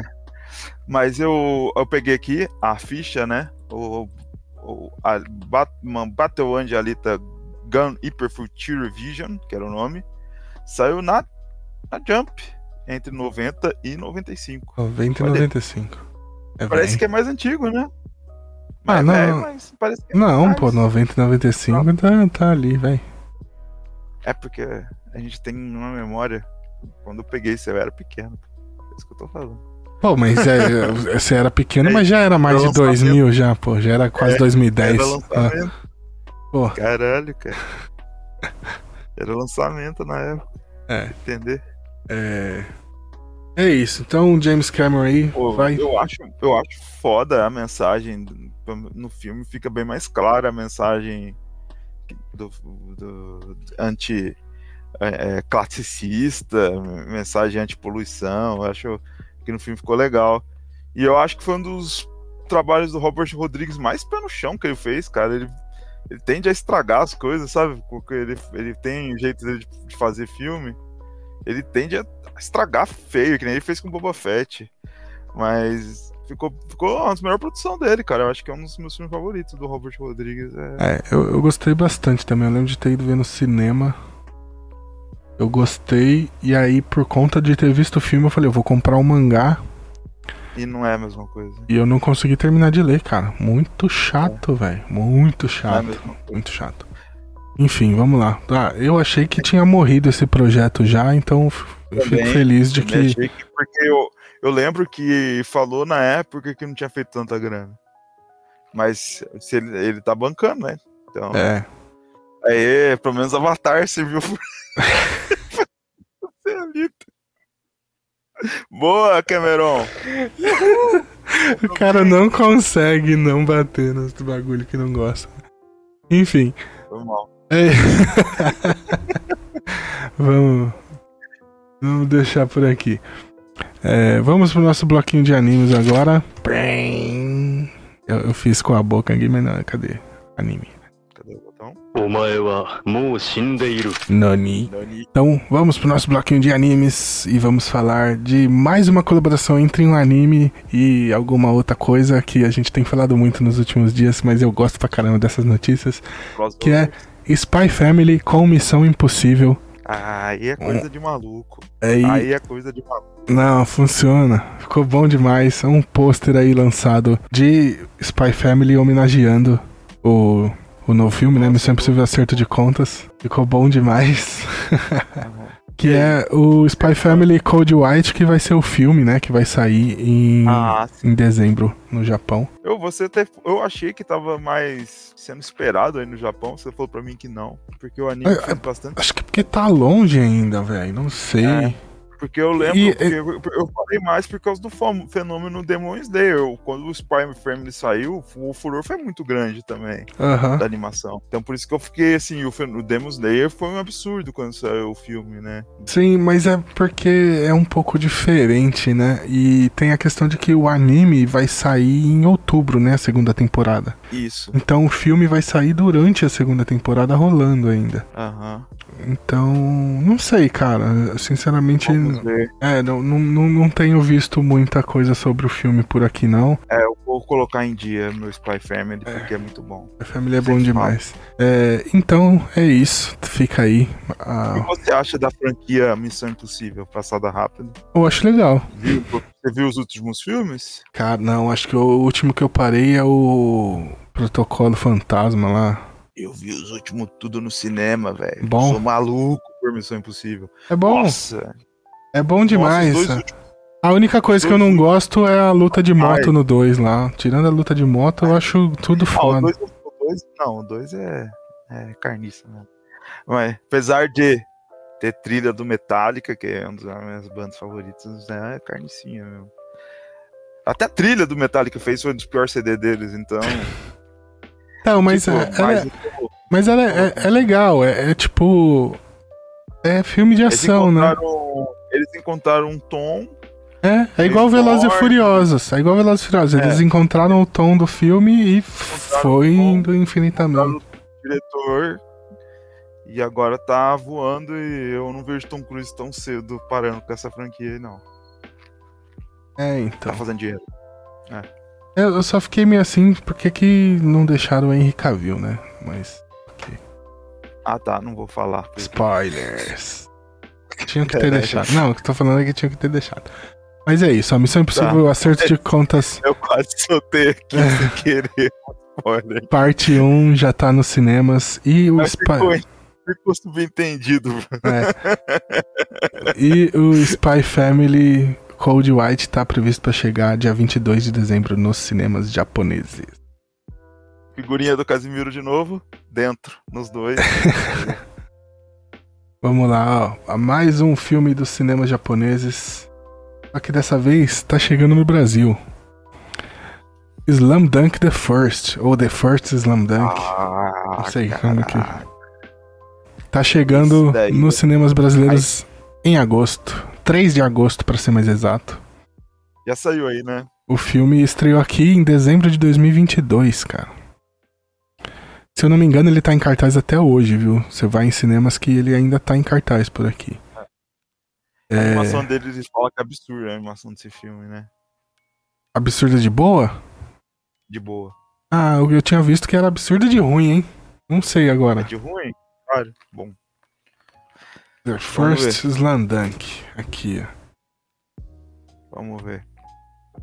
Porque é aquele 3Dzão que parece PlayStation 2, mano. Ah, tá. Entendi, então. Eu acho É. que eu Confundi. Confundi as paradas. Porque eu gosto muito de Slandunk, viu? Não, Slandunk é. Mano, não tem como. O Slandunk é um dos melhores mangás Eu acho que. da história do planeta. Eu acho que ele fez o fenômeno mangá de esporte ser reconhecido mundialmente, viu? Eu acho que é culpa do- principalmente dos. Ah, total, total. E, É. e não só isso, mas popularizou o basquete também. Mas também, se você lança um mangá de sucesso aqui, você populariza a coisa aqui, né? Qualquer esporte. É. É. E nem precisa ser bom, igual Super Campeões, é uma bosta e ajudou a popularizar o futebol aqui, né? Verdade. Não precisa nem ser bom o mangá. Mas é isso, ó. É, The First Slandunk, 3 de agosto nos cinemas. É. Aí, e sabe o que eu acho foda do Slandunk? é, Que você começa gostando só de um personagem. Só que você chega no meio, você tá, gostando, você tá amando todo mundo, cara. que todos são é um fodas. negócio muito bizarro. Porque todo mundo é foda. O, o único problema pra mim de Slandunk é que eles não têm reserva. É, exato. Não tem. É, Tem só o Koguri é lá, o o, ex-capitão lá. é, é, o, que é Fuku, ex-capitão. o Fuku, olha eu falando em japonês, o, o vice-capitão, né? É só isso. tem ele, tem o- que segurar a onda, Como diz o Sakuragi, o Megane-kun, é né? Que é o carinha É, do óculos. exato, porque o Sakuragi é expulso, ele tem que segurar. segurar a bomba. É isso. E é isso. é ah, isso. mas é absurdo. Eu, não, eu li pouco do mangá, eu tenho uns volumes da Conrad. E eu queria fazer a coleção da Conrad, cara, sabia? Por isso que eu não fui. Ai, da Conrad é ruim, hein, mano. É, E você vai Então- pagar caro no volume 30, é o 31 o último, acho. Pô, eu vou, vou pensar, cara, se eu faço da Panini, viu? Vou pensar. Eu vou te falar que eu já tive a coleção da Conrad, eu tive a da Panini e eu tive a original japonesa também. Agora eu quero, pai. eu quero a Kanzenban japonesa, velho. E tem uma loja é? Agora. Ah, deu meio-dia? deu meio-dia. Então, hora de perguntar qual que é o Kanzenban. Japonês, o que, que acontece? Eu vou mostrar um Kanzenban japonês aqui nesse, no final desse programa de hoje. E aí Aham. você vai entender Ah, tem um ideia, pouco ou melhor. menos. Não, não tem ideia. Não tem ideia. Não é a mesma coisa. Não é a mesma Sabe? coisa. Olha, o Ah, deixa eu ver. O mais próximo que saiu no Brasil do Kanzenban japonês é o Kanzenban de Dragon Ball da Conrad. Tá. E o, do, é o e o de, e o de Vagabond. Tá. Mas ainda capa assim é longe. É. Esse- você funde esses dois. Esses dois é o formato mais próximo do Kanzenban japonês. Mas é que a qualidade do material dos Kanzenban no Japão é do nível do, do Kanzenban de Cavaleiro do Zodíaco. Sim, é muito bom. Tá. É, é, quem quiser, fica aí até o fim do programa, né? Ou assiste o programa É. completo que eu vou mostrar um Kanzenban aqui hoje. Hoje vai ser ostentação, que eu também vou ostentar. Ou vai, ou vai pro meu canal pessoal que vou soltar um vídeo lá mostrando esse Kanzenban também. Boa. Boa. Mas é isso. É, chegando no Brasil. Bom demais. É, Eu vou e- gravar um vídeo aqui também da, da- do negocinho aqui, aí depois a gente vê como que a gente faz pra E-. E esse filme ele mostra a parte. Porque o anime para antes do mangá terminar, né? O mangá vai um pouquinho mais além. E esse filme vai mostrar a partida que faltou aí no, no- do anime. Vai fechar. Fechar a saca. Pra fechar a saga. E aí, pra gente fechar, o Slandunk, o mangá que saiu de 1990 a 1996, com 31 volumes, aqui no Japão. A Conrad já lançou, né? Lá, lá atrás, muito tempo. E a última versão aí, o Kanzenban, saiu pela Panini de 2016 a 2020. E, ah, um negócio. Kanzenban não foi um tanco mesmo, mas era um mais Não, é porque é inspirado. Não, ele é. Esse. é inspirado na versão Eles, Kanzenban. eles utilizaram a versão Kanzenbando. Ele é um Kanzenban, esse aí. Eu acho bonito. É, pode ver que ele é maior do que os, os Tankohon normais, né? Ele é um pouco maior, assim. Que ele é. Ele foi. A base dele é um Kanzenban japonês. Nossa, É, Você tá me deixando vontade agora, mas. um, um negócio interessante é que o filme ele tem roteiro e direção do Takehiko Inoue, que é o, o criador de Slam Dunk. Então, eu não corri atrás de Rio e me arrependo porque Rio ainda tá em andamento. cara, eu li, o eu peguei o primeiro volume e eu não gostei, cara. Você não gostou do Rio? Mesmo com aquela a arte do nosso Não, Takehiko. a arte dele é. Fala um pouco da arte do Takehiko aí, Pedro. Ah, a gente tem que falar da arte A, do a Takehiko? arte dele é absurda, né, mano? O cara é bom demais. Cara, cara, não- é um negócio. É, sabe o Neil Adams, que é o cara que faz faz é, faz a- faz é, o forma humana, assim, desenho mais humano que tem, eu acho, de super-herói é o Neil Adams, né? Eu acho que junto com o Alex Ross, assim, ele tá entre um Neil Adams e um Alex Ross, porque ele não consegue fazer, não faz os bonecão paradão do Alex Ross, mas ele não faz o cartoon assim mais cartoon que nem o, Alex, o Neil Adams Aham. faz esse- o realismo cartunesco, né? Então ele fica nesse meio termo, assim, eu acho. Eu, eu acho absurdo a arte dele, cara. Eu acho Oh, absurdo. só um minutinho. Opa. Rango? É. Amazon? Os frutos do Prime Day aqui. Bom demais. Vou, Quem sabe vou deixar pra fazer um box disso aqui ao vivo no final do programa. beleza. Boa da semana aí. É, vambora. outra É, é isso. Vambora. Cara, é. Takehiko Inoue, gênio. Sim, só isso. Gênio. Mas precisa terminar logo Demora. esse mangá dele aí, É, Vagabond. demora. Mas tem que sair Ryu e Vagabond, hein? É, Tá eu, eu preciso terminar esse mangá e antes de acontecer alguma coisa com ele, ele não posso terminar mais. Enfim, Bate na madeira três vezes. foi quatro. É isso. É quatro. Aí É seis, porque o dobro. Enfim, vamos seguir. Vamos falar de mais uma parceria entre animes e. E outras coisas. Dessa vez, é, de novo, ah, a gente tá, tá virando K-Popeiro aqui, que a gente vai falar de um grupo de K-pop de novo. Que é a parceria entre Pokémon e. Cara, eu preciso aprender a falar esse nome. Enripen. Será que é assim que pronuncia? Não, não- não- Ele é da China? ou Ele é... Não, é de K-pop, é um grupo de K-pop. E eles lançaram o clipe One and Only aí, em parceria com Pokémon. Tem que melhorar meu coreano. Aí, perde aula pra sua irmã, hein? É... Enfim, ó, é um projeto que chama Pokémon Music Collective. E aparentemente eles vão lançar parcerias com vários artistas. A gente ainda não sabe quem vão ser os próximos. E o primeiro é esse aí, o grupo de K-pop Eita. Enripen. Bom demais. Sem comentários? Qual que é o hit dele?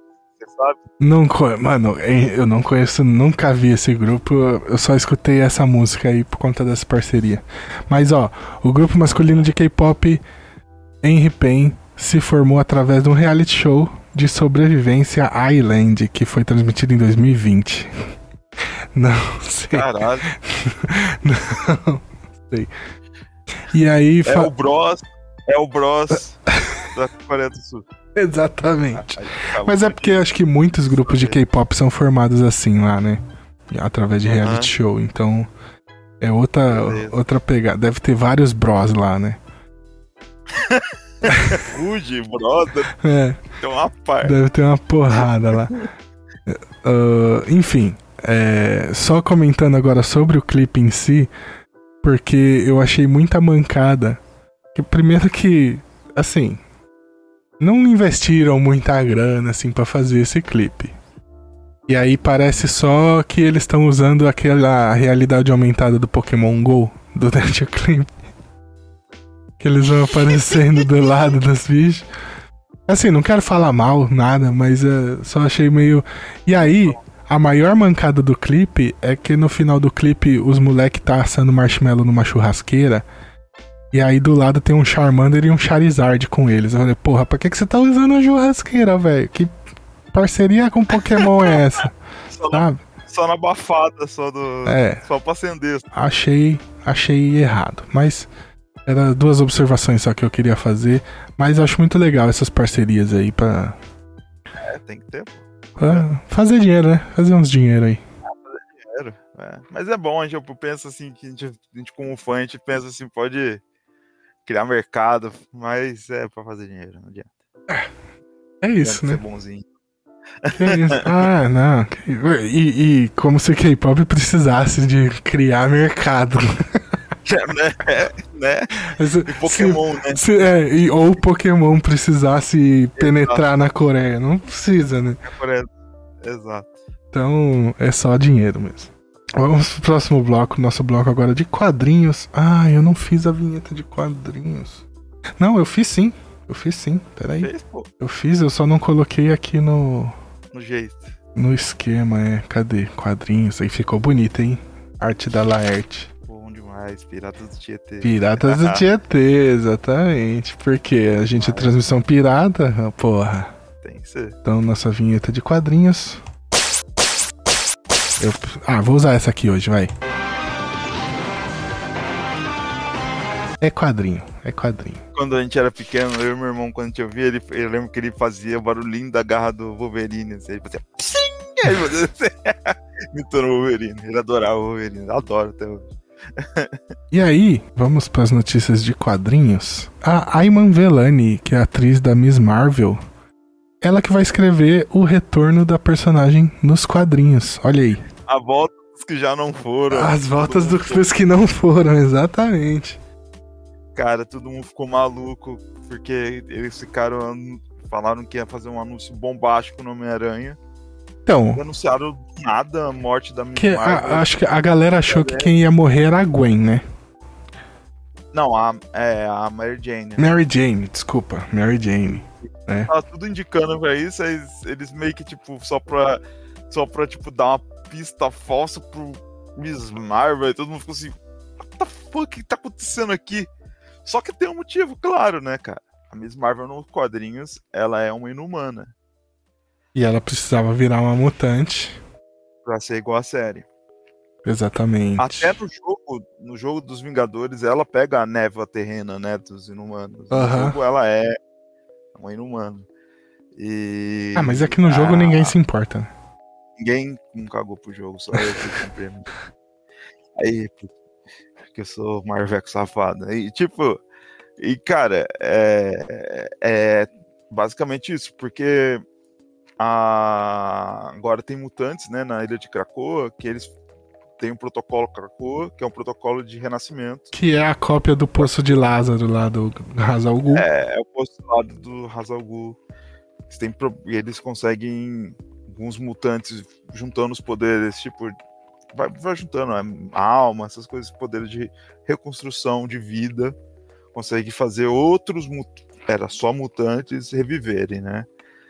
Dentro desse run aí do Dawn, Dawn of X, é, Origin of X, que é do Jonathan Hickman aí começou, agora tá o Kieron Gillen, que é esse run atual de X-Men, que eles estão agora com uma nação, e agora tá rolando um, um uma tipo mega saga, que é X-Men e, e o universo Marvel junto com os Eternos, que acho que é juízo final.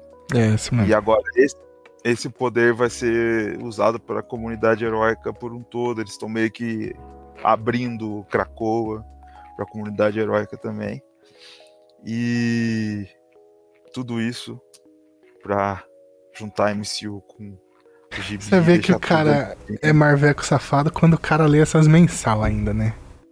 Eu já Eu leio. Ah, mas você sabe tudo que tá rolando. Mas eu sei que tá rolando. É, não, eu, eu não, eu não sei nem o que tá rolando nas Eu mensal. sei tudo que tá rolando. Mas eu não. Eu, que, pá, mano, eu nem vou falar o que eu leio, velho. Eu não tô lendo essas daí porque é muito. é, X-Men não tem como acompanhar. É muita, É muita coisa. coisa. Eu gosto de X-Men. Mas o que eu falar que eu leio, você fala assim, você tá de sacanagem. Eu gosto de ler Hulk, eu, gosto de- eu tô lendo Hulk, Venom, Pantera Negra e Avante Vingadores. Venom, Ó, cara, olha vai se fuder, mano. pior. Pior ainda. Eu tô lendo. Então, ó, vamos- ah, falei. E é isso, cara. É todo esse rolê pra fazer a, a nossa Kamala ser um mutante. Exatamente. E já estão deixando o poder dela até um pouco mais parecido com o da série. Sério? Chamaram a nossa. É, dá pra ver umas luzinhas assim, mas ela Ah. continua mudando de forma. Aham. Mas dá umas luzinhas, parece, Ah. assim, em volta. E. E agora ela, que já mostrou muito interesse nos quadrinhos, eles já estão juntando o agradável. Coisa que o Paul Dano fez também, que ele escreveu uma HQ de charada, tá escrevendo. E agora estão colocando até. a É, atriz eu achei, eu achei interessante. É, eu achei que ela é bem realista. Ela falou assim, cara, eu nunca escrevi nada na minha vida. Eu só Aham. gostava de ler. Ela realmente era fã da Marvel, como a, a Kamala Khan é, é fã da Marvel, né? Então ela realmente gostava e lia os quadrinhos, mas ela falou, mas eu nunca escrevi nada. Isso eu achei bem interessante. Mas vamos lá, ó. É, a Miss Marvel morreu em Amazing Spider-Man 26, né? É isso. E ela vai estar de volta em Miss Marvel The New Mutant, a nova mutante. Tá aí a capa com o É, uniforme de tá X-Men dela já. As luzinhas. Aham. É isso aí. E, ó, a Sabir Pirzada, que também foi a roteirista da série da Miss Marvel na Disney Plus, vai ser escritora junto com a Iman Velani. Provavelmente ela que vai escrever e a Iman, Iman Velani vai dar umas ideias, É um né? plot. É um É. plot, é. E talvez colo- e colocar um pouquinho da, da cultura dela, né? Também, né? Se bem É, que a Saber ser um Prezada já tem, já. Vai ser o método Marvel do método Marvel. Vai ser isso. É, exatamente. Ela vai dar o método Marvel pro roteirista, que vai dar pro desenhista o método Marvel. e Aí a, a capa. aí, A, a capa vai ser da Sarah Pichelli. Sarah Pichelli é a criadora, não é? Ela fez aqui, eu tô aqui, ó, com. Ó, que eu trouxe. Não, ó, não é. a- As primeiras histórias da Miss Marvel saíram Marvel Teens agora, republicadas. Dois tarugão por R$ 34,90, viu? Vale. hein? Sai, é a principal, quando saiu mesmo, saiu tudo aqui. As duas, a principal Ai, caraca, olha eu confundindo. A Sarah Pichelli é a criadora do É. Miles Morales, né? Isso, é isso que eu ia falar. Ela fez, ela fez desenho do Mário Miles Morales. A desenhista aqui foi, a, Ad- foi, Adrian, foi o Adriano Alfona. Eu, eu acho que é um, é um homem, Adriano Alfona, eu não, show só por conta. Que é a J. Willow Wilson, que criou, né? É o roteirista. E a, o desenhista foi o Adrian. ah, Eu não sei se é Adrian ou se foi o Adrian Alfona. Deixa eu confirmar. pra não- É isso. É ó. isso mesmo, é um homem. É o Ah. Adrian Alfona. As artes do quadrinho aí da Miss Marvel também vão ser do Carlos Mas Gomes Pichelli é e Adam Gorham. É uma puta. Não, a Sarah Pichelli é foda. A Sarah Pichelli é foda. Hum. Mas ela vai fazer só a capa, né? Essa capa aí é dela, inclusive. É, o quadrinho da nova mutante. Miss Marvel vai ser em 30 de agosto nos Estados Unidos. E As Marvels, o novo filme que vai contar com a Miss Marvel, sai em 10 de novembro. Acho que o filme já deve estar pronto, né? Não deve ter parado aí por conta da greve. Não, Pelo menos as filmagens. mas agora é pós-produção, né? É. Produção. Então tá aí a nova E mutante a Miss Marvel. Que eu já tinha mostrado aqui. Opa, certo. Vou mostrar certinho aqui. Marvel Teens. Miss Marvel, dois volumes. Traz o run, primeiro run da personagem. a Show. origem toda. Tá tudo aqui. R$ 34,90 honestão, porque esse- cada um desses aqui é tarugão, cara. 250 páginas. É, Então bom. vale pra caramba. Show. Falar de mangazinho, mangazinho. Pô, manga é bom, pô. Manga é bom. Hajime no Ippo ultrapassou Adoro. o recorde de 100 milhões de cópias vendidas. É doido. A Rádio Nui tem recorde de tudo. 100 milhões de cópias. o mangá criado por George Morikawa em 1989 sai na Weekly Shonen Magazine, não é a Shonen Jump, tá? A Shonen Magazine é outra revista, é de outra editora, é da Kodansha, inclusive. Mas é que o nome da revista é parecido, é Shonen Magazine. É, porque Shonen é. Shonen é o estilo, né? É, é o estilo de mangá, na verdade. É. E Ok, entendi. já está, acho que é o, é o volume 138 agora que saiu comemorando, inclusive. Cadê? É isso, ó, 138. Ele lançou aí em comemoração, uma homena- homenagem à primeira capa, né? Então, só fazer uma conta simples. Quando um volume de tanco bom vem seis, né? É seis, né? Não, né, depende, depende. Às vezes 10, depende muito. Então, cara. Então, só fazer as continhas aí, quantas edições saíram semanais aí. Mais É. ou menos. Não, a- o milésimo capítulo, caramba. o milésimo capítulo de no É, Ippo aí- foi saiu em acho que em 2012, parece. É, foi isso, eu lembro disso. Então, esse daí é um tanco parrudinho. Caramba, cara, eu vi só o começo do anime, eu parei. Parei antes do primeiro torneio que ele vai entrar. Tem que continuar porque eu tô vendo no Netflix, porque agora tá disponível no Netflix, Sim, sim. legendado. E, cara, quem tem Netflix, vai fundo, cara. É uma delícia, cara. Não, no Ippo é excelente. É, É. é um dos melhores mangás de. Anime, né? No caso, o mangá eu nunca li, mas de, de esporte. E eu gosto muito do, do original, né? Do, do primeiro, né? A gente teve o Anime House. A, anime House. A Mad House que fez todas as. produziu os animes, né? E aí a gente tem o, o que dá pra considerar a primeira temporada, que seriam 75 episódios, que saiu lá em 2000. E aí depois eles lançaram mais duas temporadas, né? Que é a, é a, a última foi a Rising e a outra era New Challenger. É, do New Challenger pra frente eu já acho que dá uma caída já, que o, até, o, até o, o anime clássico ele junta mais ou menos os 30 primeiros volumes do mangá. E aí é onde é mais interessante realmente Hajime no Ippo. Depois dá uma caída. Então eu recomendo muito o anime clássico. E que as músicas do anime clássico. Ó, meu canal pessoal no YouTube tem um AMV, que é coisa que a gente fazia antigamente na internet, de Hajime no Ippo. Foi o primeiro vídeo que eu lancei no YouTube há 14 anos atrás. Tipo, Bom demais. é o primeiro vídeo que eu lancei no YouTube lá em 2007. No, 2007, cara. 2008, é um negócio assim. É, Cara, mas não é. Então é mais, é quase 15, mais de 15 anos. É velho. por aí, por aí, por aí. e é isso. Hajime no Ippo, 100 milhões de cópias. Bom demais, bom demais, bom demais. Será que o One Piece já deve ter passado, né? 100 milhões de cópias. Nada. É. Deve ter, é, deve ter batido antes do 100, né? Inclusive. Mas é isso, mangá de esporte da é o- Kodansha. É o que tá mais tempo, né? Publicação contínua, eu acho. Oi? Detetive Conan é o que tá mais. Eu não sei se é Conan ou se é Golgo.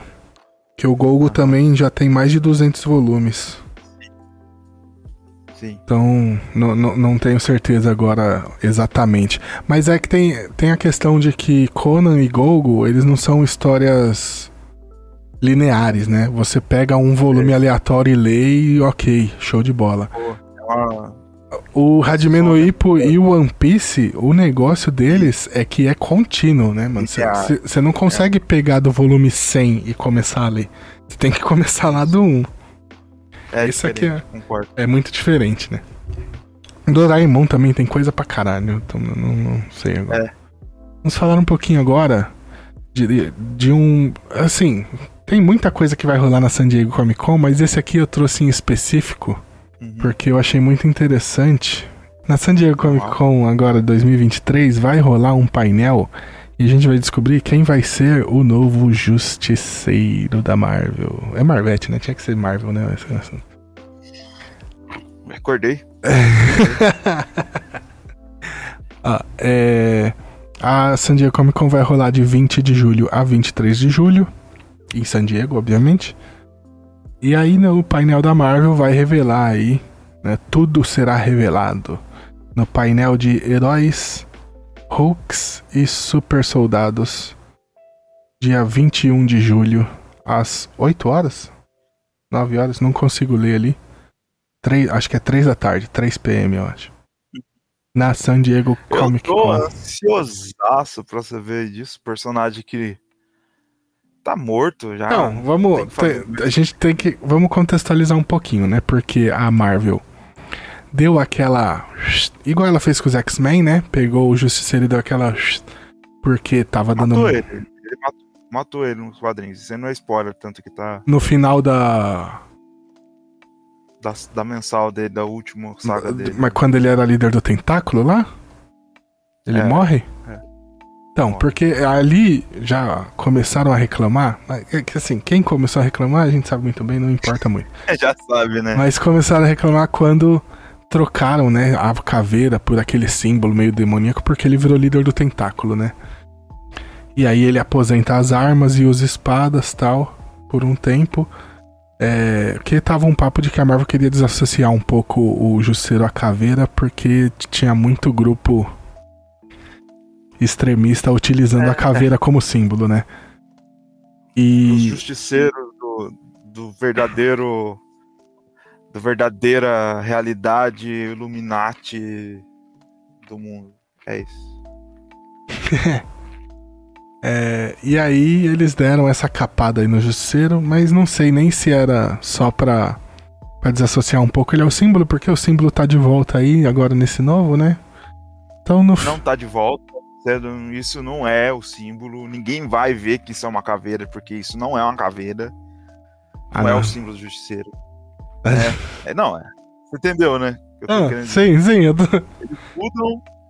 Vai, tipo, e aí, cara? Mudou? Não, vai, não vai mudar. Os caras não têm coragem de fazer as paradas, tá ligado? É, Cara, eu acho que assim, o Justiceiro ele é um personagem que nasceu pra não ser usado.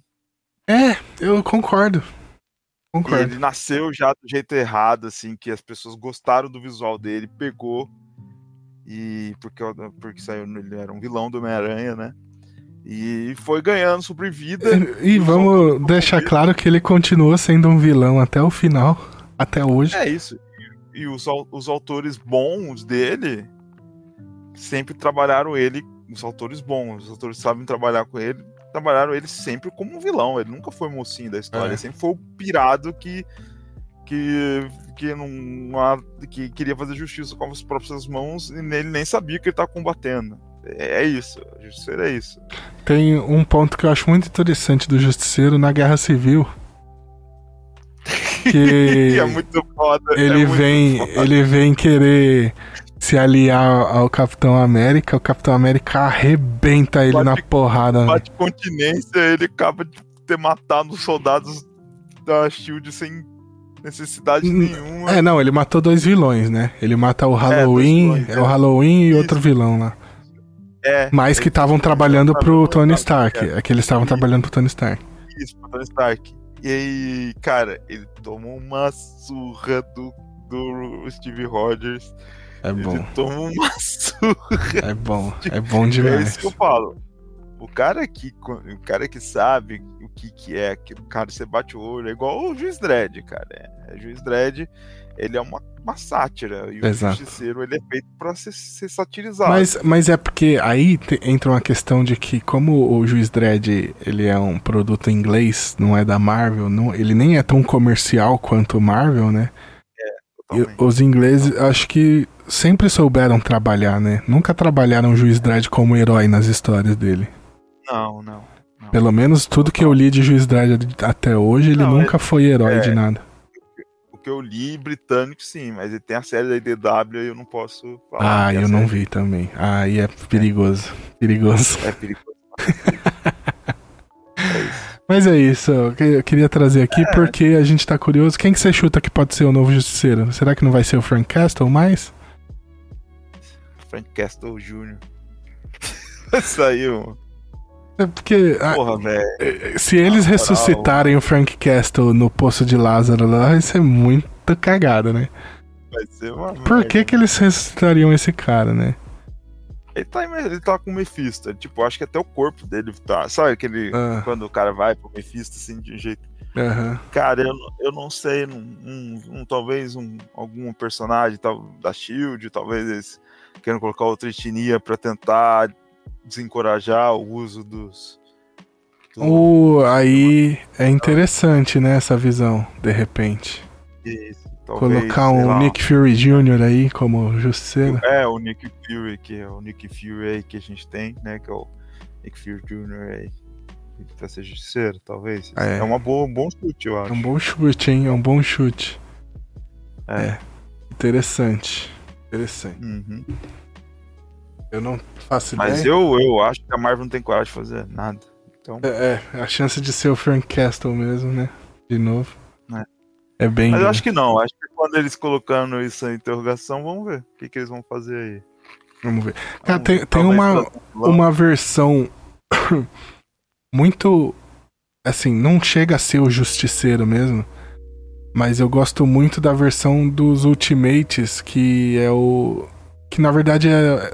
Eu não lembro agora se é o Mercenário. Que é o Gavião Arqueiro. Depois que. Ah, que acontece as merdas do primeiro volume lá com. Com ele. Não, é no segundo, né? Que é da merda, né? Com ele. Ou é no É, primeiro? No primeiro é com. É, no primeiro é, é a merda é com a, com a formiga e com. Com, com formiga e com a vespa. Eu acho que eu não lembro. É, não, enfim, quando dá a merda lá co- com a família do, do Gavião Arqueiro, em Supremos, Acho que é no, e aí ele some, e aí ele volta depois como meio que um justiceiro, né? Uma versão do É, mercenário, um negócio assim. Eu acho que ele. Eu, o Gavião na Marvel dos gibis, ele é um cara tão pra cima. né? Não, não, não, não. Mas, não. é, não, mas eu tô dando um, e- um exemplo que seria interessante de subverter algum personagem desse jeito, entendeu? Talvez. Acontecer alguma merda merda muito grande e aí. Mas que usa arminha assim também, eu não lembro de ninguém da Marvel agora. O, o robô. É, Senhor o da Mestre das Armas. Deathlock, né? É, o Deathlock. o Cable, sei lá, mano. Não tem muita gente. Deadpool. Justiceiro. Deadpool, velho. Deadpool. As arminhas assim. Nossa. É, a, que tá meio. Se, se a sombra tiver correta, é carequinha. Até por isso que eu pensei no Nick Fury. É. E aí o, o Wade Wilson cabe ali também. Mas enfim, estamos especulando aqui já no Um, qual que chama? O- Bullseye, né? Mercenário. cenário. O Mercenário como justiceiro funcionaria, hein? Porque ele já é vilão mesmo. É. Né? Funcionaria bem. Mas é, eu acho que a ideia de tipo alguém como Nick Fury Jr. seria a melhor opção mesmo. Seria pra, desencorajar os caras. É, exatamente. Nossa, se- se fizessem uma mulher justiceira. É, não, não é isso aí. Já viu um corpão, né? tem que ser o fortão, né? É, Os caras, né? Tem Mas tá exigindo muito a Mas Marvel já. botar, botar uma caveira no peito de uma mulher ia ser foda, hein?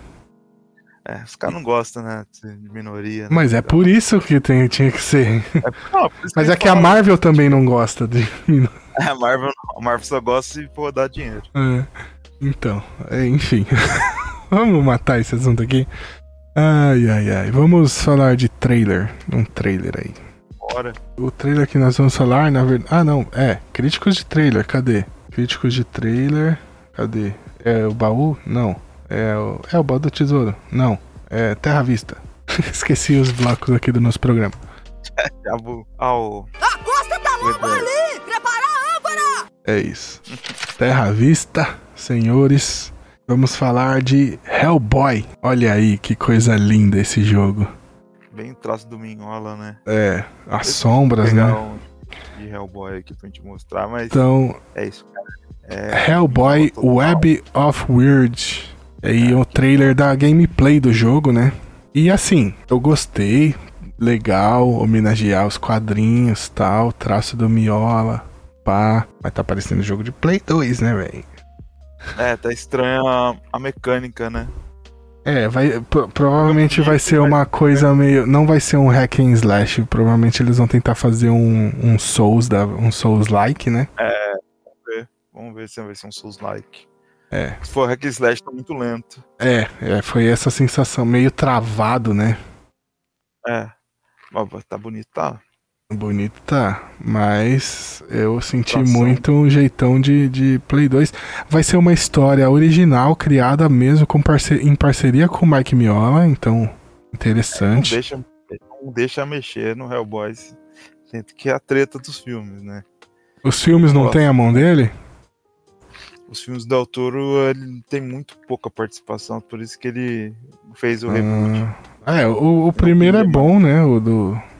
O primeiro. O segundo fugiu muito. O segundo já é viagem total. E o remake eu não, não vi, você viu? E uma Ron Perlman. trolha. É pior do que o 2? Nossa senhora. Uma trolha gigantesca. Ah, que pena. Tem a ver com os quadrinhos, a terceiro volume aí do ônibus aí. Aham. Tem os quatro ônibus. Acho que essa é uma dica. Os, os ônibus do Hellboy não são caros porque eles são capa cartão. E é bonito, é bonito, hein? É Eu tinha o volume Papel. 1. E eu li até o 3, tô no último agora. E eu, esse é a recomendação, cara. Eu recomendo o pessoal correr atrás aí. É, não, Hellboy é bom demais. E. Eu tenho que pegar o Histórias Curtas, tá tendo promoção na Mitos, hein? Foi bom até pra lembrar. É, o, o bom da Mitos é que, sim, os, os álbuns dela são caros, né? O próprio Hellboy, o, o ônibus do Hellboy é tipo 80 reais, né? De é. capa, assim. Mas o bom da Mitos é que você sempre consegue promoções aí, 50% na, numas feiras da USP, da vida, né? Aí você paga a quarentinha no ônibus bonitão, Aí, vale demais, demais. o cartão ainda. É, Você tem tudo, né? Que eu acho que é o principal. Ter tudo pra você ler tudo de uma vez. É. Beleza. E, e de uma forma que dá pra ler, porque esses ônibus capa dura gigantesco não dá eu tenho ler, um né, velho? É só pra pôr na estante. Tem um monte, mas você tem que ler com o negócio no. Eu gosto de ler deitado ainda. É, então, não tem como. Eu compro o gibi pra mim ler.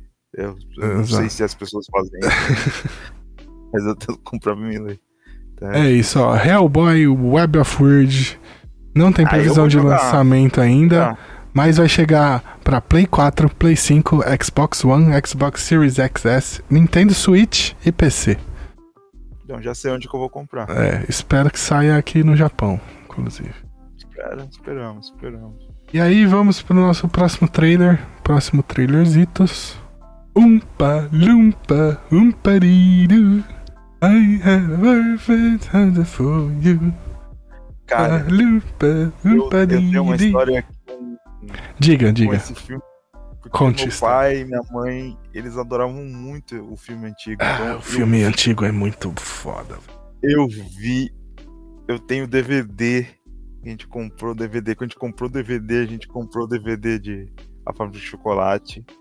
E eu sei lá quantas vezes eu vi o antigo. O antigo é bom Eu- demais. Eu, eu era um negócio assim que me deixava.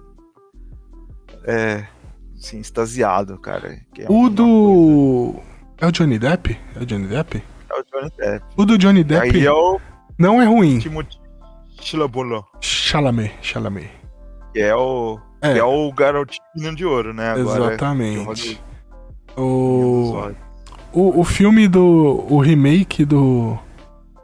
Do, do. do Johnny Depp não é ruim, cara. Mas o clássico, ele tem alguma coisa ali a mais. Como diria Michael Kyle, ele tem um, um frumoche a mais ali. Por um queijo. O problema, é, o problema no filme. Ah, eu vou ser o chato, né? É Tim É. Burton. É, Muito é Tim isso. Burton. É Ele isso. perde a mão, cara. É isso. Mas, é, mas não é ruim, não. O filme não é ruim, não. Mas o, o clássico, quem puder ver o clássico, é puta, muito melhor. E Ah. esse filme, o Wonka, ele vai ser um filme sobre a juventude do Willy Wonka do clássico. Não tem nada a ver com o, do, o remake do Johnny Depp. Porra, mas moleque é caro do Johnny Depp. Real. Isso é real. Isso é é? real. Total, total. É. Olha lá, olha lá. Ah, é, então, é os. Não, é, é- clássico. É, aquele e tem que falar, Rio Grant como um palumpa, cara. É. Porra. cara. Perfeito, velho. Rio Grant é muito bom. E eu achei muito engraçado esse finalzinho desse Você trailer. viu o Dungeons and Dragons já? Qual? Filme? Dungeons and Dragons, o que saiu Não agora. vi, mano. Nossa, eu tô louco pra Ele, assistir. ele no filme tá, tá fantástico. É, Grant. já tá. Nossa, eu- o que eu vi foi, foram as entrevistas do Hugh Grant. Você assistiu as entrevistas dele? Não. O cara é um caos, velho. É caótico Ele e é gosta. genial, genial. Ele é inglês, né? Ele é muito bom. E ele, e ele fala assim, sem medo, sabe? Porque tem uma coisa que pega bem com o público quando você faz alguma coisa que tem bastante fã, que é você já conhecer a obra, né? Ou Aham. você conhecer, você conhecer a obra que você tá E respeitar, né? fazendo, é. Respeitar. E ele fala assim, cara, não faço ideia do que é Dungeons Dragons. E E aí, aí quando que ele no filme ele é um ladino, né? E, e aí os caras falam assim, ah, porque você interpreta o Ladino, não sei o que. Ele, ué, peraí, mas não era um personagem original pra mim? muito bom. ó. Tinha zona, né? Tinha zona do rolê. É, não, muito bom, é muito bom, mano. Assistam as entrevistas do Hugh Grant no YouTube, Dá pra ver. que é genial. Porque no filme ele tá, ele tá fantástico no filme. É, eu Tá quero muito assistir. Enfim, ó, direção de Paul King, né? O, fala, falando do Wonka agora, que é o mesmo diretor das Aventuras de Paddington. Ah, Nossa, Paddington. Tem o. Cara, meu irmão, Ah. nós são loucos pro Paddington, só pra contar mais um caos familiar. Minha irmã comprou um Paddington original da Inglaterra que ela achou no Ah. De uma mulher. Tão louca que ela é Ok. É, tem o primeiro cartaz aí do filme também, ó. É, Descubra como Willy se tornou Wonka, né? Aí com o, o Timothée Chalamet de costas. O filme vai ter também Olivia Colman, Rowan Atkinson, King Michael. Kay e Sally Hawkins. E estreia Senhora, só gente boa. 14 de dezembro nos cinemas. É, É. É, falando do trailer, cara, é, eu achei um- uns detalhes muito interessantes, que tem o negócio dele chegar na cidade, querer vender chocolate e tal, e aí fala que ele tem que convencer o cartel do chocolate, então é uma coisa bem, tipo, conveniente, né, de roteiro, assim. Aham. Tipo, geralmente tem aquele, os inimigos que ele tem que derrotar, né, ou buscar aprovação, no caso. E eu, eu achei... Bem formatadinho, É, é. pré-formatado. já tá pronto o que, que vai acontecer no É. filme, que ele vai derrubar um por um do cartel do chocolate. E, ó, essa cena, inclusive, eu achei bem interessante que ele tem uma ideia e acende a luz em cima da cabeça dele. Eu achei bem legal. Eu gosto dessa brincadeira. bem produzido, né? Mas, vendo o trailer, eu achei assim que. Não sei, eu, eu não senti que ele é lúdico o suficiente, sabe? Porque a Fantástica Fábrica de Chocolate tem um negócio meio lúdico, né? E apesar de É você estar vendo as pessoas comendo chocolate Uma voando. É, É. É uma fábula, eu acho. Acho que fica esse sentimento, né? é. De fábula, assim, que tem esse lado lúdico, assim, muito fora dentro de, de uma realidade que tá correndo, e aí o lúdico corre por cima, assim, como se fosse duas camadas, assim, de história, né? É. Eu acho foda nisso. E. E aí eu não sei, tá muito. É, eu acho que tá muito filme de filme de fantasia É. que tá sendo saído hoje em dia. Tipo, É. sabe o que, que eu bato o olho já, já penso na hora? O Animais Fantásticos. Eu É. olhei assim. Muito Animais Fantásticos, sabe? É. Vamos ver. Eu, eu- o, o elenco é bom. A menininha que apareceu com ele é a menininha de. Do. Como chama? Da série que tá da Netflix do. Do Jeff Lemire. Ah, Sweet Tooth? Swift Tooth. É a menininha do Swift Tooth que faz a. Uma das. Uma das mutadinhas. Então é. Dos um elenco híbridos. Bacana. Precisa assistir a segunda temporada, inclusive, né? Saiu É, já. eu também não assisti, eu vi a primeira inteira. O quadrinho é excelente, inclusive. Mas é isso, tá? O Wonka. 14 de dezembro nos cinemas. Vamos. Não vou ver. Mas quando sair no streaming, talvez eu vejo. No streaming Uhum. mesmo, não vou correr nem pra pra baixar, não. Eu no stream, velho. Deixa eu preparar um negócio aqui antes da gente ir pro próximo bloco. Então vamos conversando aleatoriamente aqui enquanto isso. Enquanto eu vou coisando aqui. Ah, cara, falar um pouco.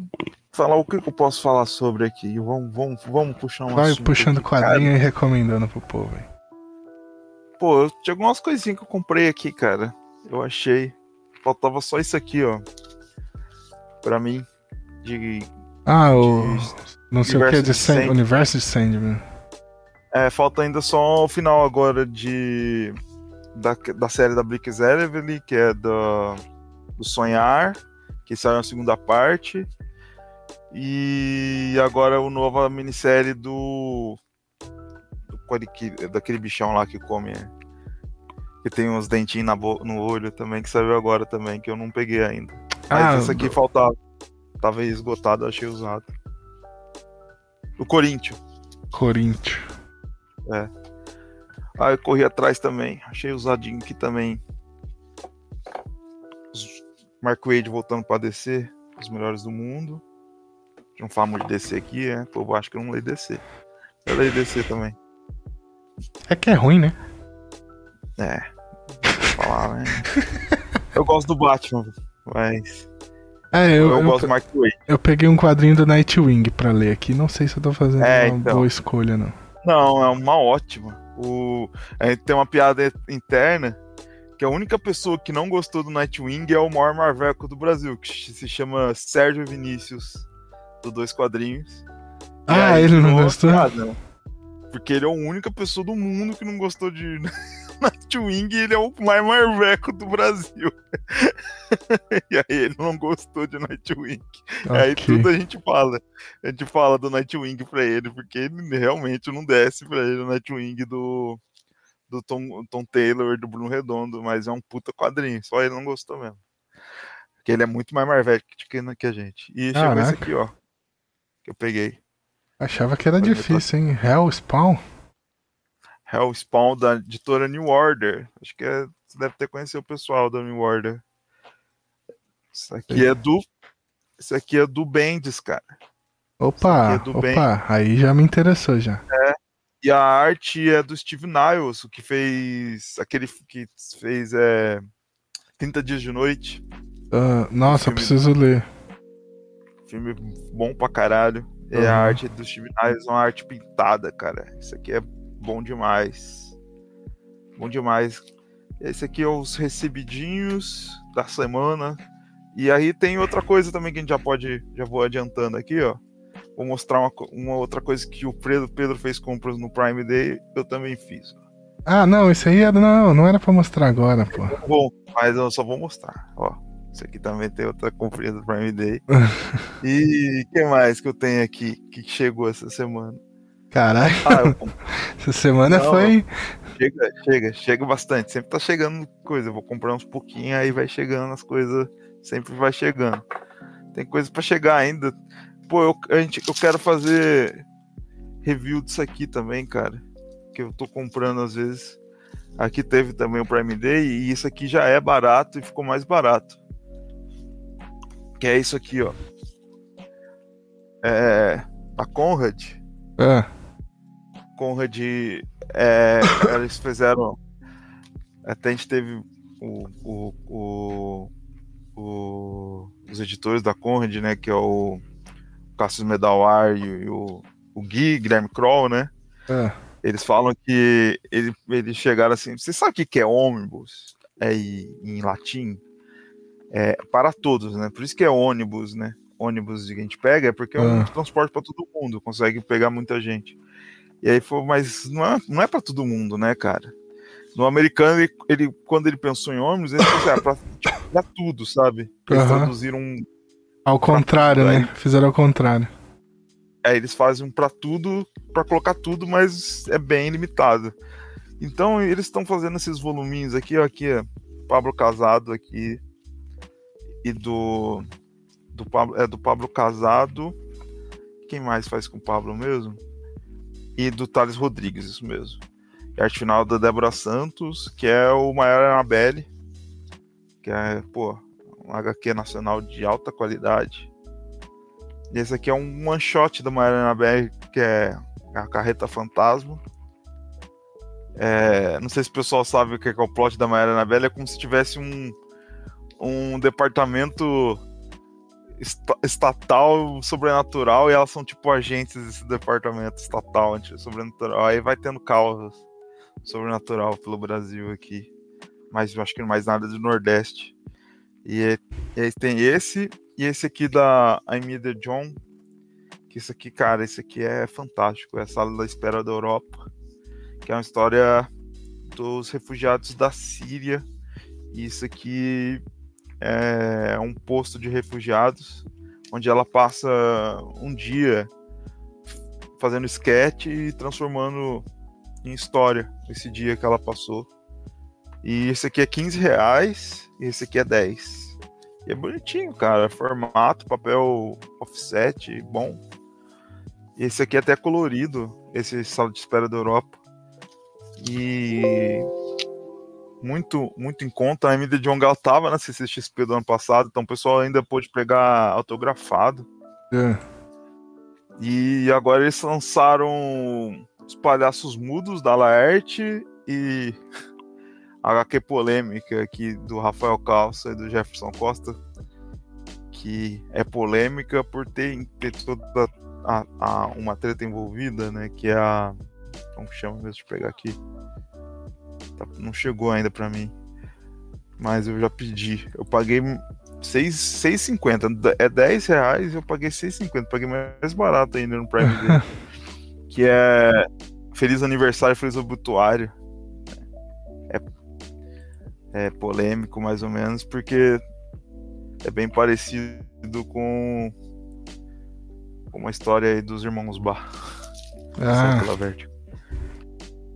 Não sei se você Ok. sabe disso. não tava sabendo desse caso, não. Tá, Bom. tem isso. Tô pronto aqui, vambora? Vamos seguir? Bora, bora. Consegui, consegui segurar ele. Segura bem, segura bem, segura bem. Vou, vou- fazer um bloquinho separado disso aqui de, de Gabriel, só o bloco. Você quer falar de quadrinho ou de série primeiro? Pra- são nossos dois últimos blocos. Vamos falar, vamos falar de série e quadrinhos, a gente já pode pegar as coisas e já fecha. Beleza, então vamos falar de séries. Vou usar essa aqui. Emotional damage. Qualquer coisa. Tá bom. Bora. É, é o que tem pra hoje. Tá bom. o que tem E pra aí, gente? nesse bloquinho, como sempre, teremos spoilers. Então, vamos falar do quarto episódio agora de Invasão Secreta na Disney Plus. E vai ter spoiler, então tá ali, ó. Enquanto tiver a marca ali no cantinho da tela, é porque vai ter spoilers ver, de Invasão Secreta. Oi? Isso aí.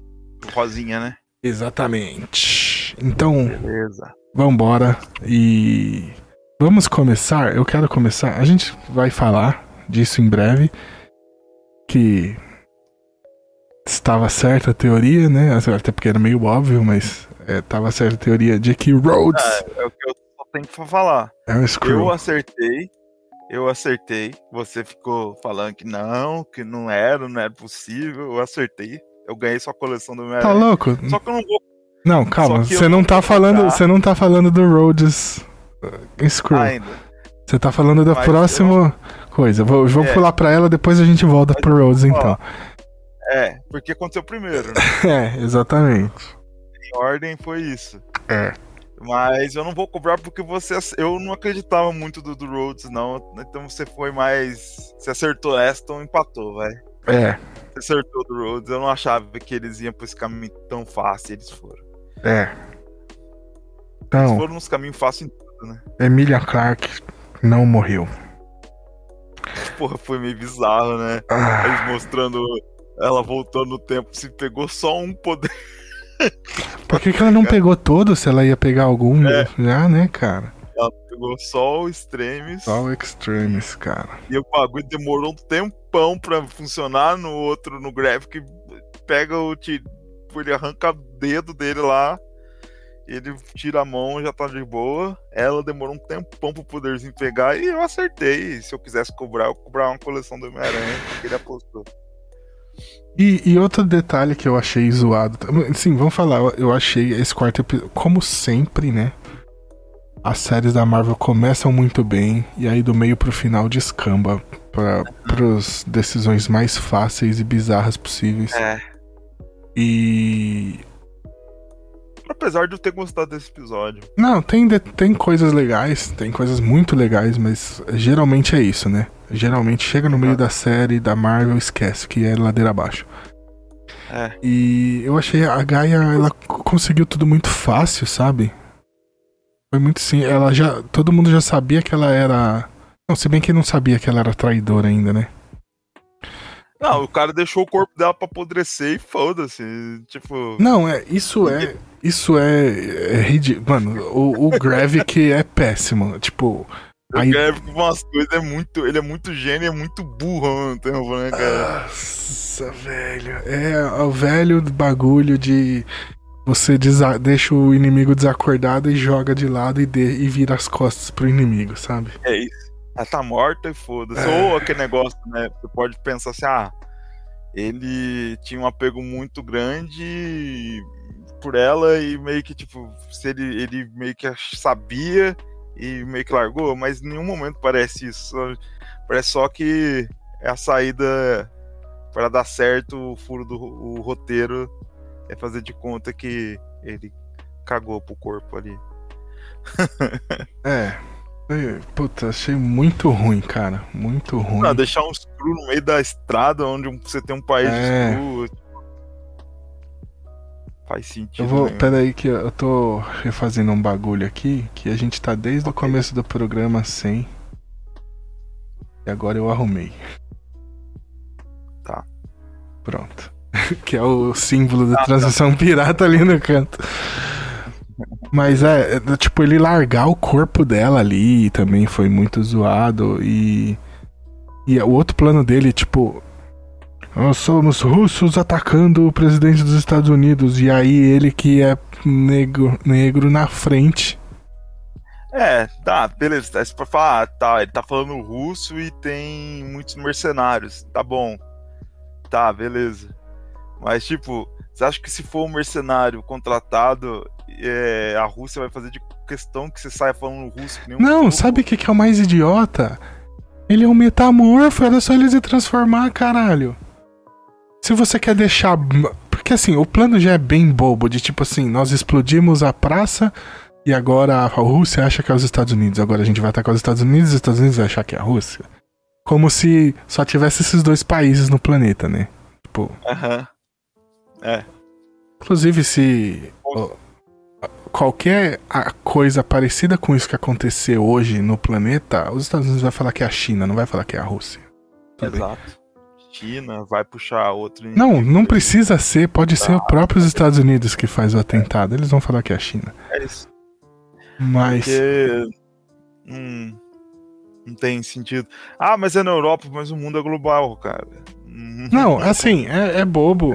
E aí, esse negócio do plano, assim, já que é tão bobo, e se é pra parecer tão óbvio, transforma todo mundo no, nos, nos russos doido, loirão, tipo nos. os- É. Como é que chama o cara do rock lá? O Draco. É, o Ivan Drago. Ivan Drago lá. Transforma todo mundo no Putin. Pronto. É, Eles têm camisa ainda. Tá mais russa. hein? sabe? Então achei. é, os planos do gráfico são meio péssimos.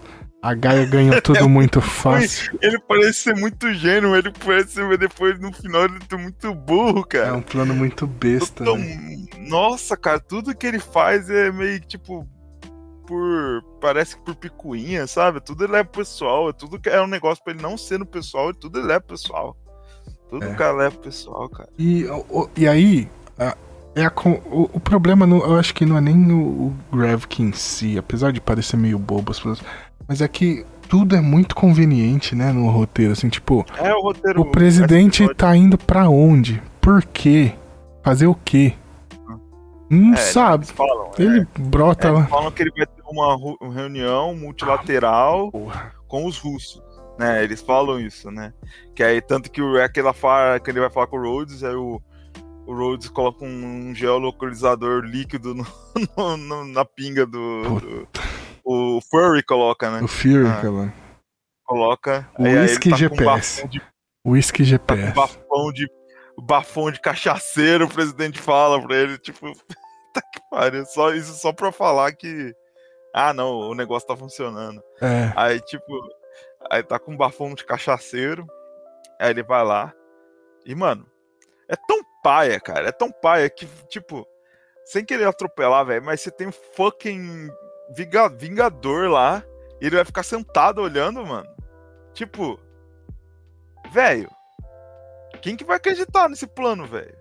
Ah, mas eu acho que ali a ideia era que todo mundo vai morrer, então foda-se, eu vou ficar de boa aqui só esperando todo mundo Não, morrer. sim, vai pedir de fazer, vai, vai, vai pegar uma, um, vai pegar um, ou Rhodes real, que vai estar morto, ou vai pegar uma, um, um Screwbusher, É. vai ter trans... Então, nesse Entendeu? momento, Esse, esse é um problema muito grande, cara. nesse momento, o que mais me.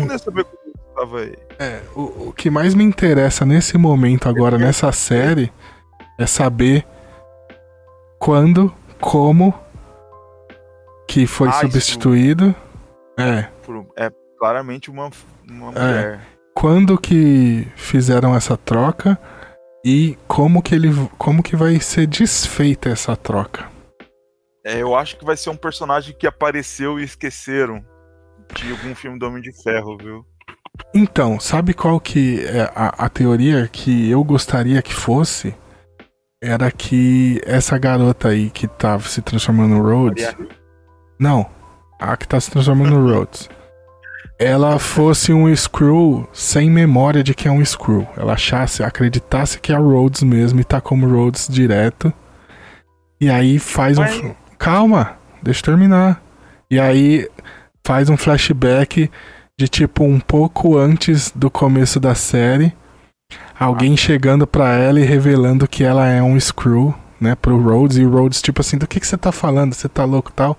E aí faz alguma coisa que faz. Que mostra que era um Screw mesmo. E aí a partir daí ela começa. Eu acho que seria o melhor. Melhor, assim. Tá. Que aí, antes, antes desse ponto, não importa onde que trocou o Rhodes, entendeu? É isso que eu quero dizer.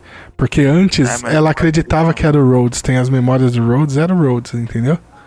Porque até pela desorganização desses caras do Gravik aí, não faz sentido isso, cara. Pô, É, você vê o. Mas eu acho que seria uma forma legal de trazer esse elemento do quadrinho que não, não tem aqui, sabe? É, não tem.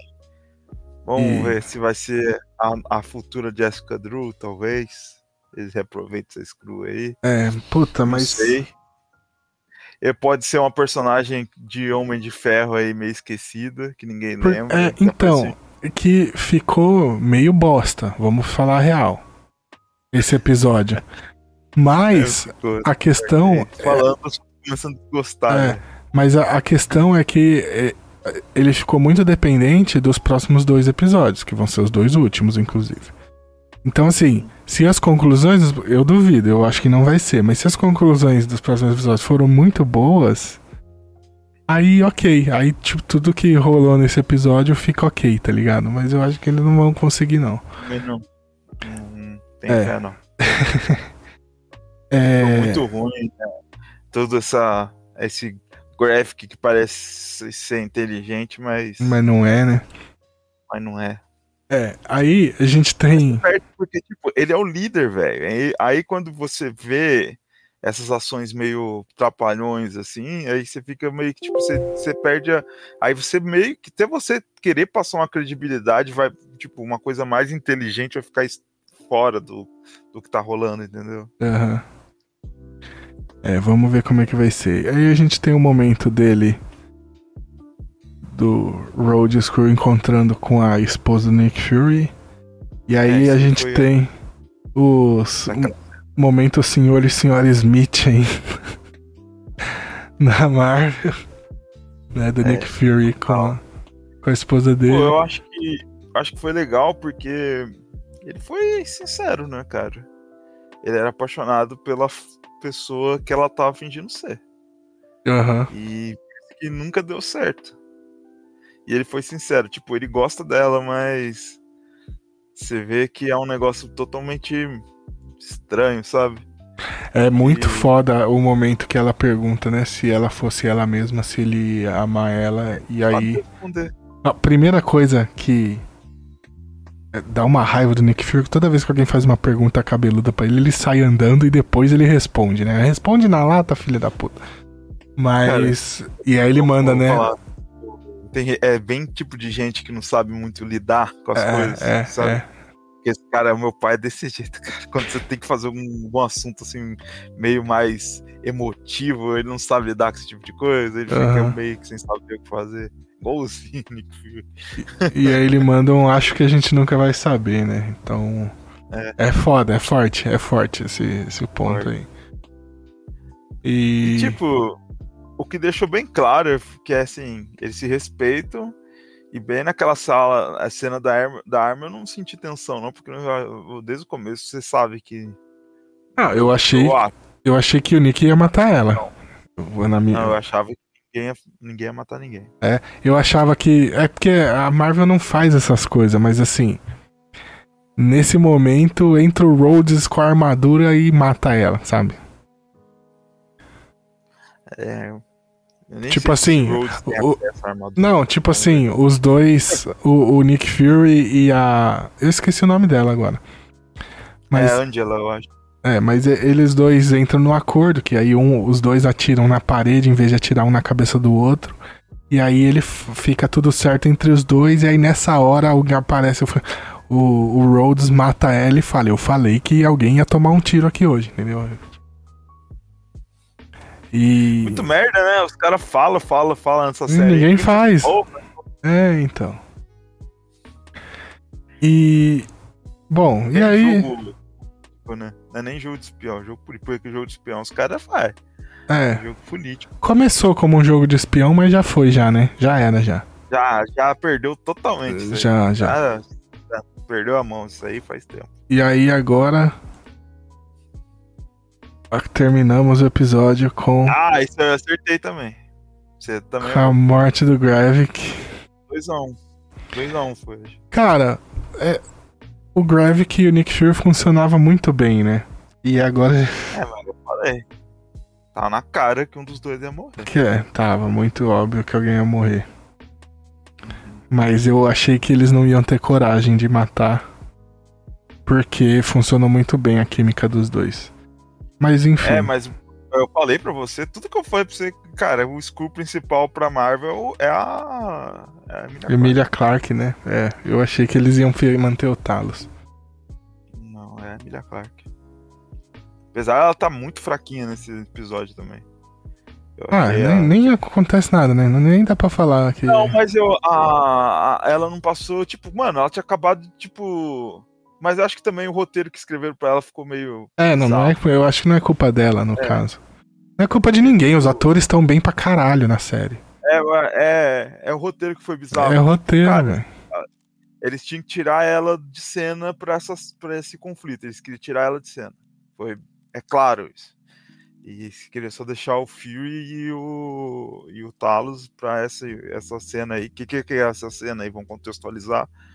É a cena que o, o, o Rhodes Screw, junto com Talos, eles estavam planejando uma emboscada pro presidente dos Estados Unidos para falar que é a Rússia que fez a emboscada.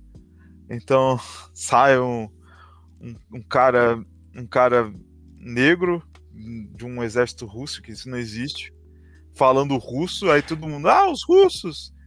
E faz uma emboscada pro presidente, fucking presidente dos Estados Unidos, né? Que tipo, de boa. Sabe como que soa esse, esse trecho você descrevendo agora?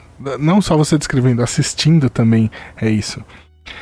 Que é o, o Gravik saindo do helicóptero falando assim: Eu sou o russo, eu sou o russo, tá, tá, tá, tá, tá, eu sou o russo, tá, tá, tá, tá, tá, matem os americanos, sabe? É, porque. Que é pra deixar claro que ele é russo, ele saindo do avião e falando em russo Mas com é, os é, caras. É muito caído, é muito Total. caído. total, é muito caidaço. A cena de ação é boa, os efeitos, eles fizeram uns efeitos bons mesmo. Mas, ah, tipo, eu achei da hora, cara. Aí vai chegando mais gente, assim, tal, ele vai fazendo a formação. Aí na hora o Nick Fury já, já- todo mundo já sabe quem é o Nick Fury, né, cara? Aham. Tipo, pô. E, aí todo mundo obedece ele, né? É, Isso aí lógico. é, ia acontecer. Isso não tem como falar que, ah, não, não, mas ele tá. Tá velho? Não, já era, ele já Tá no era. meio da batalha, você vê o, um, um- um Nick Fury na sua frente, você vai É obedecer. aquela cena do primeiro Vingadores, né? Que o cara fala, faz um perímetro aqui, mas é, quem é você? Aí eu vi o Capitão América vira e derruba o Chitauri com um soco. E aí o policial já vira falando, vai, faz o perímetro. Bom Mas demais. é isso. É isso, Não, isso aí é Se, foda. é se Nick você tá no meio do tiroteio e você vê o Nick Fury do seu lado, o que, que você faz? Você fica do lado do Nick Fury, né, cara? Fica atrás dele, ele É atrás dele, exatamente. Aí ele faz a filinha lá, todo mundo seguindo a filinha, aí todo mundo te manda, manda um tiro, mas fazendo a formação que ele fez, os caras fazer. Você foi foda. E aí quando ele. Aí o presidente, tipo, caiu, o Rhodes, que nem um merda só vendo, porque ele é um screw, né? Ele ficou nem um bosta lá. Que não. Cara, não faz sentido. Desculpa, Pedro. Não vejo isso colar. Você tem um Vingador lá como secretário de defesa. E tipo, o cara não. É, Mano, eu, eu acho que o que. Stark, velho. O cara vai ter uma, uma- um reloginho de armadura. Então, o que eu acho que deixa mais claro essa cena é que provavelmente esse Rhodes, esse, o Screw, não consegue usar a armadura, né? Porque o, o- eu tava esperando. A partir do momento que mostrou ele como Screw, eu tava esperando o ataque ser feito por ele. Eu também acho Ah, Se bem que, se bem que aí não iria. Precisava parecer que É, são mas os. apareceu, mas apareceu ele desde o começo fazendo o graphic, mostrando esse cara chegando de aviãozinho lá, É. de arma. É, sei lá, né? sei lá. E... Mas sei lá, Só ele. que eu achei meio merda isso. É, ele todo, todo bostão lá. E aí, tipo, aí os caras. Aí eu achei a cena foda, porque aí os caras acertam um tiro no, no Talos, aí ele começa a perder a forma humana, né? é. Tava aí. Aí os caras, ah, tem um alienígena lá.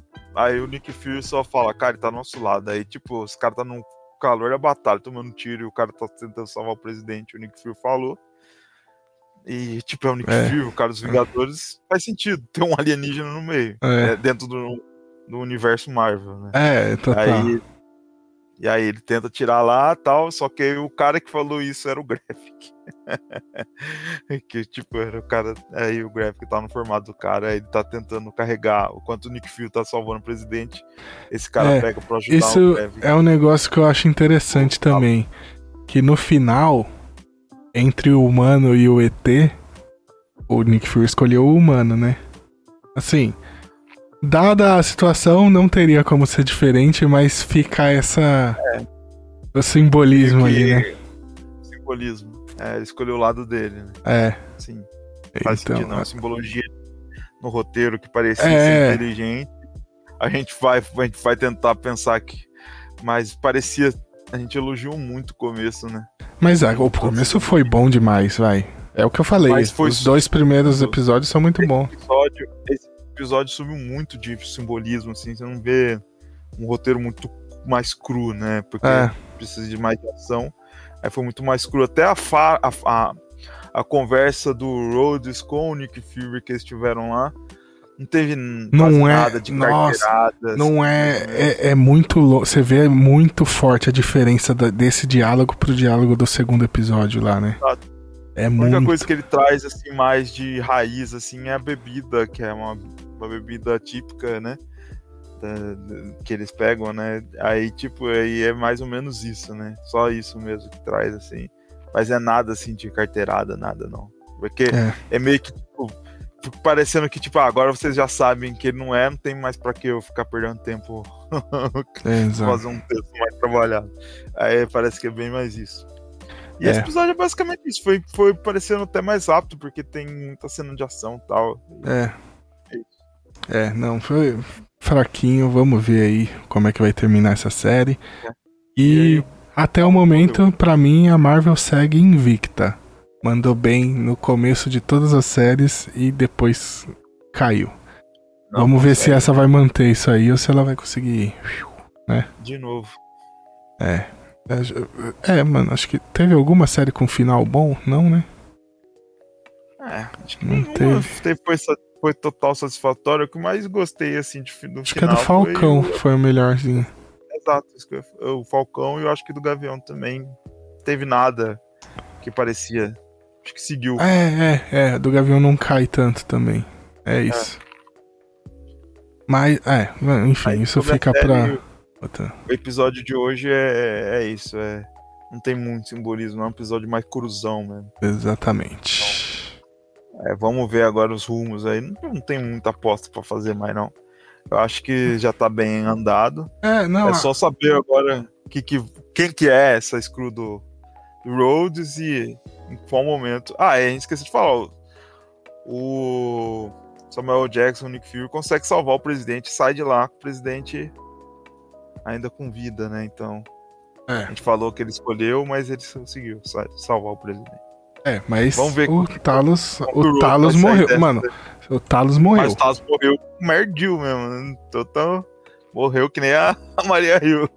É. Esse aí eles estão matando sem dó mesmo, cara. Esse cara tá morrendo no campo de batalha, cara. Com, com É. o. Aí, isso aí é. Em alguns pontos foi legal isso aí. Vai, mas, enfim. E tipo, e tem um outro detalhe assim que a gente. Só pra passar por cima que a gente não falou, é que o, o trunfo do Rhodes é, é usar, tipo, a morte do. Do. Ah, O, o Gravik matando a Maria Hill, né? Então parece que, tipo, ele já. Ah, é porque ele, ele sabe que o Samuel Jackson sabe que ele. O Nick Fury sabe que ele é um Screw, né? Não, não sabe. Sabe? Senão ele não teria tomado uísque. É. Porque o, o Nick Fury escuta a conversa com a escuta, né? Ele não. Com a esposa dele lá. Ele não Mas o sabe. Nick Fury sabe. Nick Fury sabe sabe que que é um Screw. Beleza. Só pra. Aliás, Só pra isso. É, quando o Rhodes aparece conversando com a esposa dele, fica óbvio que é um Screw, né? Não tem Ó, como duvidar disso. É. Por que que o. E é isso, porque, porque ele, ele joga baixo, cara, não tem nada a ver com o Rhodes, né? Joga É. muito baixo. Aí É. faria sentido se o Nick Fury soubesse, né? É, aí num ponto é, fica. A gente descobrir que ele é um, um Screw deixa um pouco mais interessante até aquele diálogo. Pra você ver que o, segundo, o diálogo do segundo episódio reverbera melhor nesse do que o próprio diálogo desse episódio. Porque aquela questão de quando o Nick Fury joga aquele papo da das raízes deles. E aí o Rhodes não se importa. Aí fica a questão, o Rhodes não se importa É. porque ele não se importa ou ele não se importa porque era um screw Não, e não... É porque ele não se importa porque não é dele. Exato. Isso. E a outra coisa é, naquele momento o Nick Fury já achava que era um screw ali, É.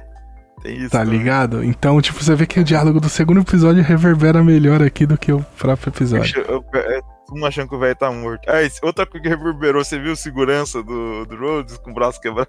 É, exatamente. Muito bom.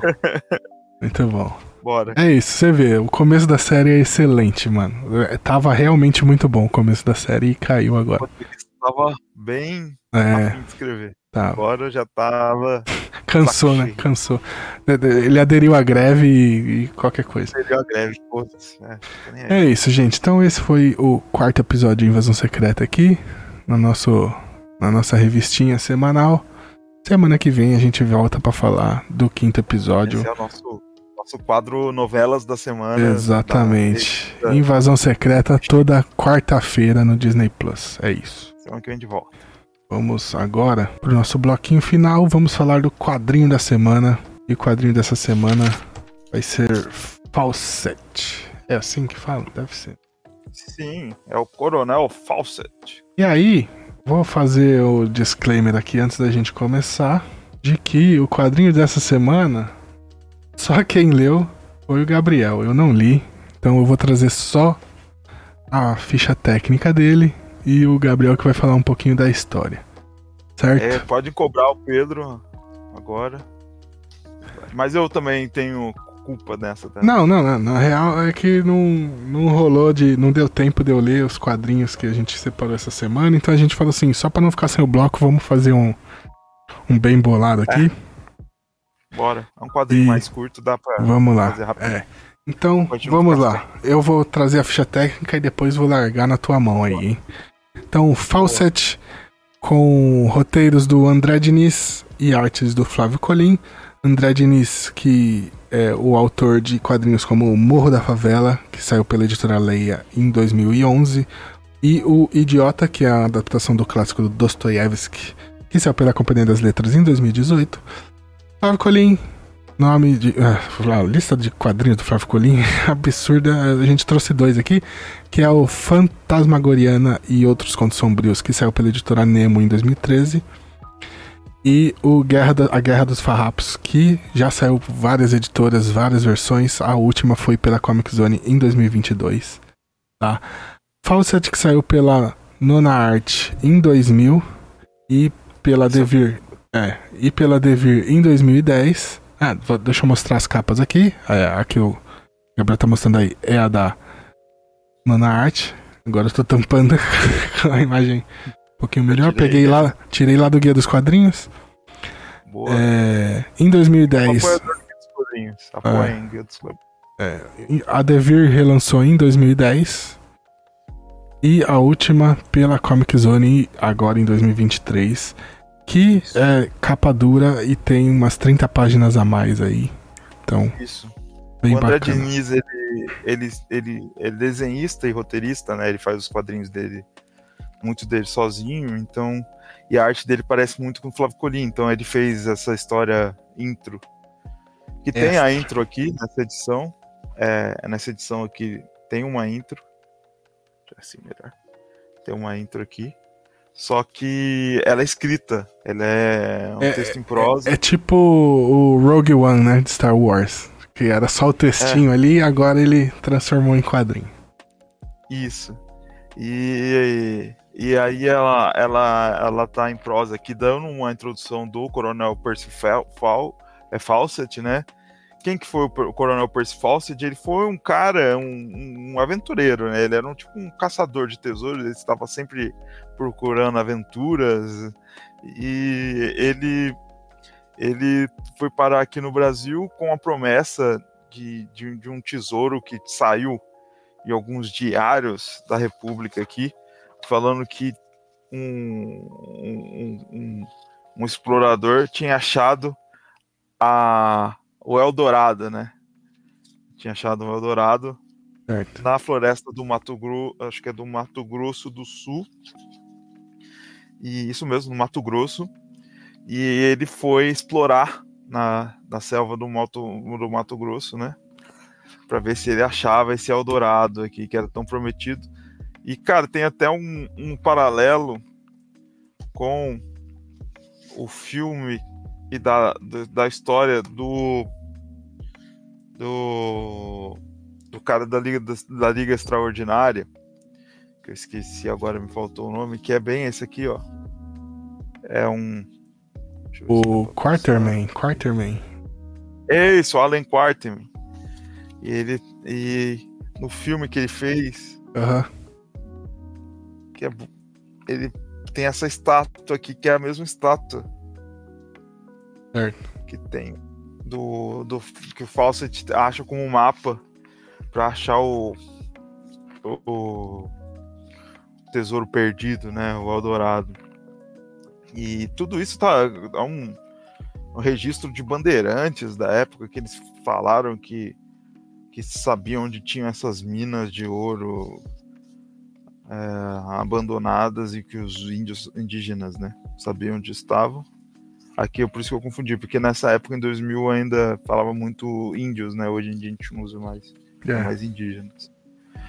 E, e é isso, cara. Ele vai e é, o mais bizarro é que ele leva junto o filho dele, o, acho que é Jack Fawcett, que é o filho dele, e que quando ele tava numa dessas expedições dele na Índia, dois, dois Budas falaram para ele, eu acho que foi Budas, acho que foi na Índia, que o filho dele ia ser abençoado e que ele ia ser o, o, o líder de uma nação casta, uma ração pura, de uma cidade perdida, e ele acreditou e levou o filho dele porque ele achava que ia ser o adorado. É, cara, a história é total Ratanabá, você lembra? Saiu. Total Ratanabá, o cara acreditou em Ratanabá.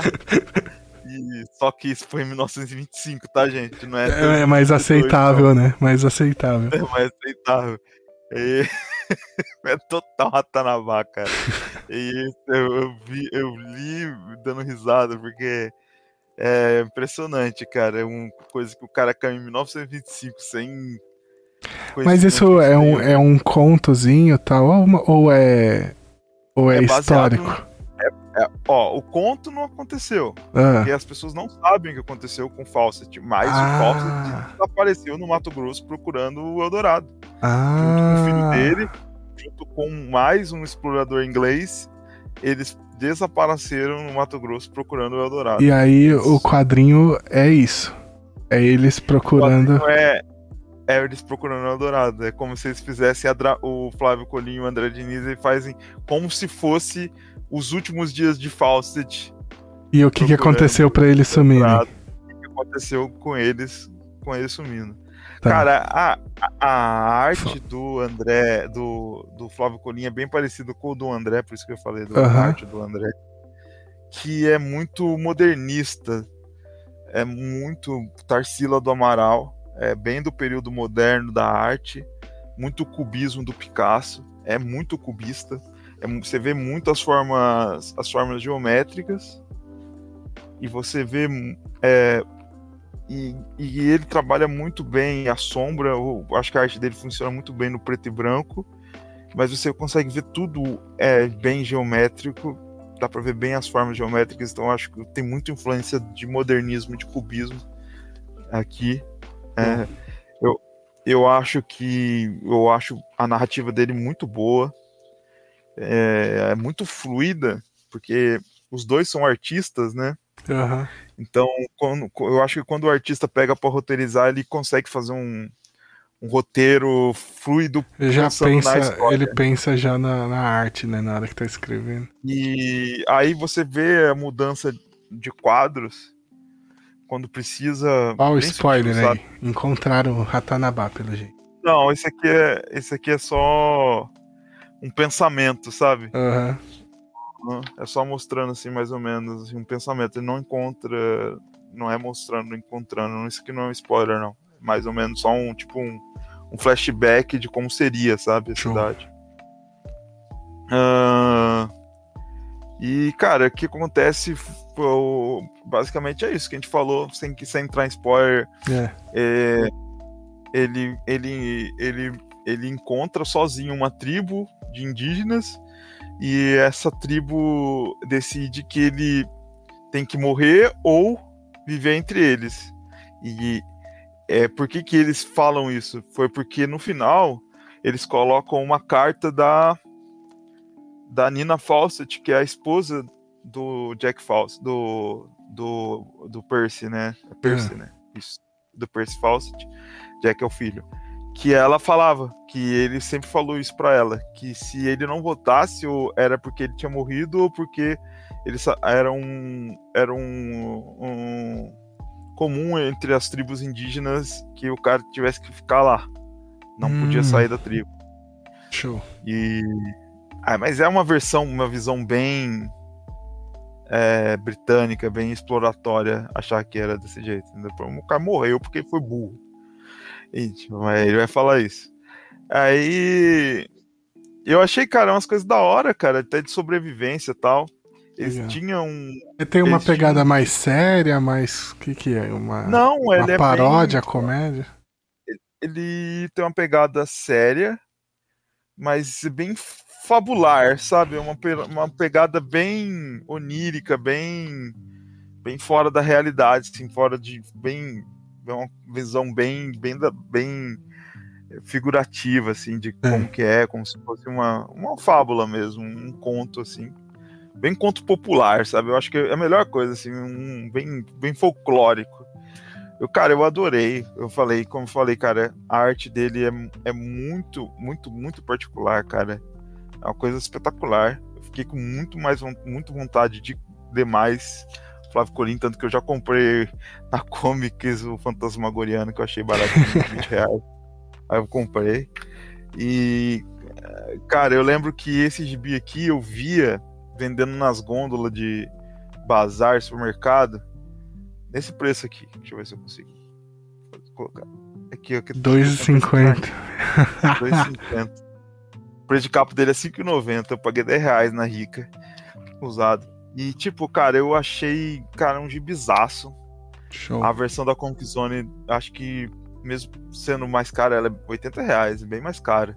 Mas vem essa história aí, eu acho que se você não achar essas versões mais antigas, acho que a gente lê tanta coisa aí É. comum pagando caro. eu E vem que é um capa dura também, né?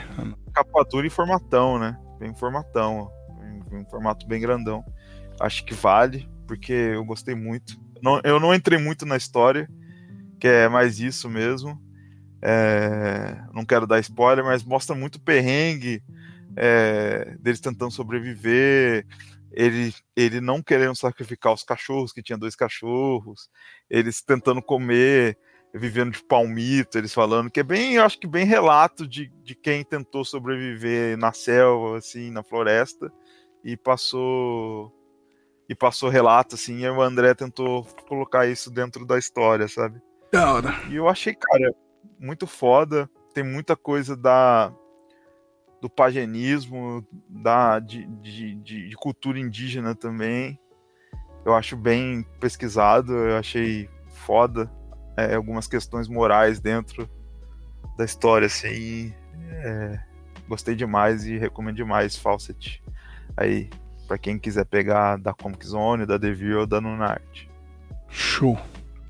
O da Comic Zone você não leu, o que tem a, o prólogo. Não li as histórias, mas pelo que eu li é bem o textinho. Pelo que eu vi, assim, é bem o textinho do André fez de introdução, mas em, quadri em quadrinhos. E eu, como eu falei, o desenho do André é bem parecido com o do Colinha, é bem, bem cubista, assim, bem cheio de formas, assim. Então eu acho que vai casar bem, acho que vai ficar legal. Ficou legal a edição do. Da hora. É isso. Mais alguma coisa ou vamos fechar por aqui mesmo? É. Eu, a única coisa que eu tenho pra comentar é que se o cara quiser ir pra Ratanabá, eu, eu pelo que eu sei das pessoas que estão a fim de ir Ratanabá, vão lá fundo. Vão lá. Vão lá. Pode ir pra Vai Ratanabá. lá, né? Só aí, caça... aluga um barco e vai. Vai. Ah, é isso, gente. Então esse é o quadrinho da semana aí. Foi um pouquinho diferente, né? Só o Gabriel aí que falou um pouquinho da história. Espero que vocês tenham gostado. É. Espero que vocês gostarem. É, se gostou, deixa o like aí, se é canal, essas coisas aí tudo, beleza? Tá. E vamos Boa. pro nosso último bloco agora, Gabriel. Esse aqui. Cavalo. Não sei. Gosto também bastante dessa. Vamos falar. Do, do Rodrigo Faro na casa do Pedro. Exatamente. Nosso baú do tesouro aqui, hoje nós vamos só recomendar alguma coisinha. E qual vai. Não, primeiro, antes da gente recomendar qualquer coisa, eu vou fazer um unboxing aqui. Ah, E esse aqui é o resultado do Prime Day aqui em casa, ó. Cara, saiu menos de 20 dólares os dois juntos. ah, boa. É super barato, super barato. Junto deles eu comprei uma Eu estante pros meus mangá e uma estante pra Boa. cozinha que eu tava precisando, pra pôr a louça Boa. lavada. Eu tenho que criar vergonha, porque eu mostro. Eu, eu vou mostrar aqui porque eu preciso criar vergonha pra isso também. Vou, vou mostrar porque eu preciso de uma. inst- Aí, Opa. agora pode. Agora tem áudio. Tá, eu vou mostrar também. é, Depois a gente vai fazer essa recomendaçãozinha da, de, de mangá, de HQ, de filme, mas também vou mostrar o que eu comprei no meu Prime Day. Opa, esse é assim. Eu já dei uma passadinha. Isso aqui, ó. Deixa eu até tirar. o- Deixa eu tirar o cabo do carregador, mais fácil. Aí dá pra. Isso aqui. Opa. É um castelo de Grayskull Castelo de Grayskull.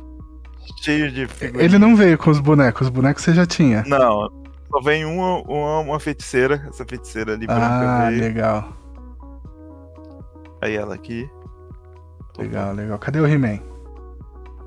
O He-Man tá, tá aqui embaixo, aqui, escondido aqui, né? Tá vendo? Porra, tem, um copo do Palmeiras aí junto, caralho. Que porra é Ah, é meu. Que cenário é esse, caralho? A garrafa d'água no celular. Pô, é só a mesa. E por isso que eu preciso de uma estante, ó. Olha atrás. Ah, Tá vendo? é a pilha de leitura isso aí? Não, isso é só uns gibi que chegou nos últimos tempos. Olha de onde vai até. Meu Deus, velho, que absurdo. Eu Caralho. mostro, eu mostro pros grupos dos colecionadores, os caras ficam malucos querendo me matar. Mas Eu isso faço- é, é coisa que você vai ler ainda. Não, é coisa, que- coisa que eu nem tirei do plástico ainda. Não, então, vai ler então. É, vou ler. Meu aí, Deus, velho, que absurdo. Essa eu acho que é a maior pilha que eu já vi. De... É, preciso de uma estante. Não, você precisa de tempo, porque pra ler tudo isso aí você tá ferrado. Eu também preciso de tempo para de ser verme. É, também. Para de comprar um pouquinho, talvez, também, né? É. E É. aí, vamos então aí, agora que já fizemos nosso. Mostramos aí o que a gente arrumou na, no Prime Day. Qual que é a recomendação dessa semana aí, Gabriel? Putz, cara, eu vou recomendar. Esse aqui não foi no Prime filme. Day. É. O, Yu- o, o Yusuke. O que, que eu ia recomendar? Eu ia recomendar um filme. Um filme. Pô, eu lembrei que eu vou recomendar de filme. Vou recomendar Superman 4, cara. Meu Deus. Superman 4. É, Superman 4. Cara, sabe por que eu, eu vi o Superman 4 eh, hoje? Hoje tava vendo. Eu falei, pô, eu, vou- eu tava em dúvida entre Trilogia do Medo do Carpenter e Superman 4, mas eu falei, não, vou recomendar Superman 4. Tá todo mundo no, no hype do Superman do James Gunn, mas o Superman do Christopher Reeve era muito foda, cara. Até num filme ruim, que é o Superman 4, ele de ele de, de Clark Kent principalmente, cara, é, é um espetáculo, cara. Ele totalmente atrapalhado, derrubando tudo, cara. Eu acho que muita molecada aí não tem ideia que que seja o Superman do Christopher Reeve, cara. E eu achei muito, tipo, apesar de não ser bom que nem os, os dois primeiros, ele é muito melhor que o 3. O 3 é horrível. O 3 é do Richard Pryor. Eu acho que eu nunca vi, mano, o. Superman. Não, tipo, eu provavelmente já vi, mas não lembro. Tem muito tempo que eu vi. É, o Superman de 78 pra frente, né? É, o Christopher Reeve. os quatro. Quatro. Então, cara, ele vale muito ver, cara. Eu- o primeiro é, é, é- é fenomenal, cara. Eu acho o primeiro um dos melhores filmes até hoje já feito de super-heróis. Que é o do Richard Donner.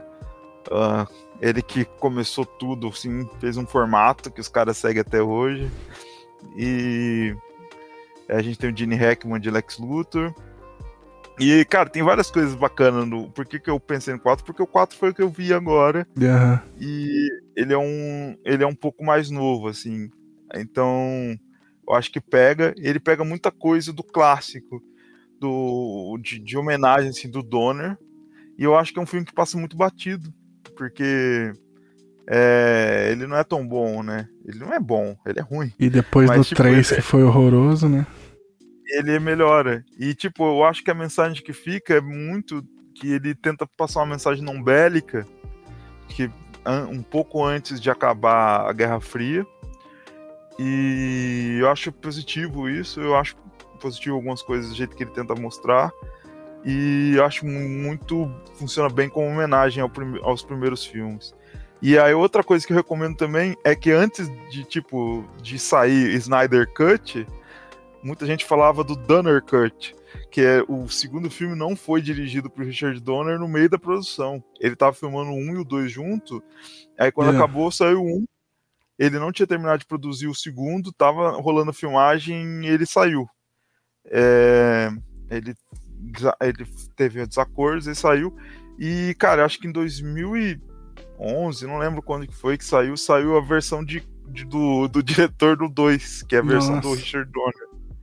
E, então, antes de Snyder Cut, teve o Donner Cut. Donner Cut, que eu recomendo o Donner Cut. E, cara, gibi que eu vou recomendar vai ser o Juiz Dredd América. Mas eu acho que não vou falar muito porque eu quero resenhar ele. É, não, nós, a gente vai falar dele ainda, mas o Juiz Dredd é sempre bom e o América é foda. É. É. Mano, minhas recomendações hoje eu vou recomendar dois quadrinhos, dois mangás que eu não li. E eu vou explicar o porquê. Pô, vamos ver. Vamos Ó, ver essa, a, a primeira, a minha camiseta aqui não é de graça. E aí eu vou É o botar. Homem-Aranha. Eu vou botar aqui pra mostrar. do jogo. Olha esse mangazinho aqui, ó. Que coisa bonitinha, Nossa, que manga bonita, capa bonita. né? E é o Homem-Aranha do jogo também. Então, não é. é- Ele, não, ele parece mais. Ele é uma mistura do jogo com o, do cinema, com o clássico. Eu comecei a folhear e eu tô achando estranho. Porque parece que é um moleque que encontra o uniforme do Homem- do, do Homem-Aranha e começa a usar o uniforme e salvar pessoas. E não o Peter Parker, mas é. Eu preciso ler mais pra ver se eu entendi errado. Ou se é isso Eu mesmo. vou falar uma coisa quando a gente vê essas adaptações em mangá. Ah, Acho que o pessoal aí do Japão não lê muito revista, né? Eles vêem mais os filmes, né? é. Total. Total, cara. Agora, esse aqui é o Spider-Man Itsuari no Aka, que é Fake Red, né? Aqui tá grandão aqui, Fake Sim. Red, que é o nome do mangá.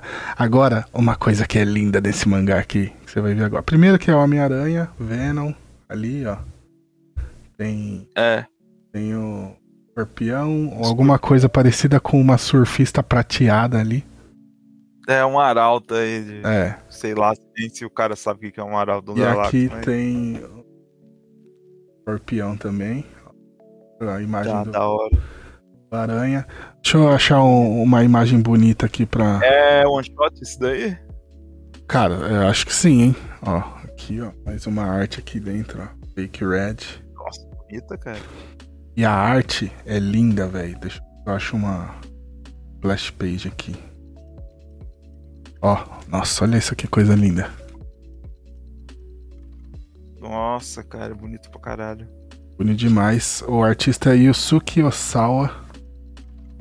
Deixa eu ver se eu acho mais alguma arte foda aqui. Deixa eu ver se eu acho se ele. O que, que, ele já fez aqui, se eu acho. Procura aí. Eu, eu fiquei de procurar e esqueci, na verdade. Tem Venom aparecendo. Ah, ele fez mangá do. Ele tá fazendo os- alguns mangás do Star Wars Visions Ó. e do Mandalorian. Ó, o Mas não uniforme, ó, completo. É uma mistura do jogo com o do filme, ó. Deixa eu ver. Foda. Foda. E aí, deixa eu ver aqui mais alguma. Nossa, a arte dele mesmo, cara. É, a arte dele é Tudo. bonita demais, cara. Ahn. Meu. Ih, acabei de ver a Mary Jane aqui.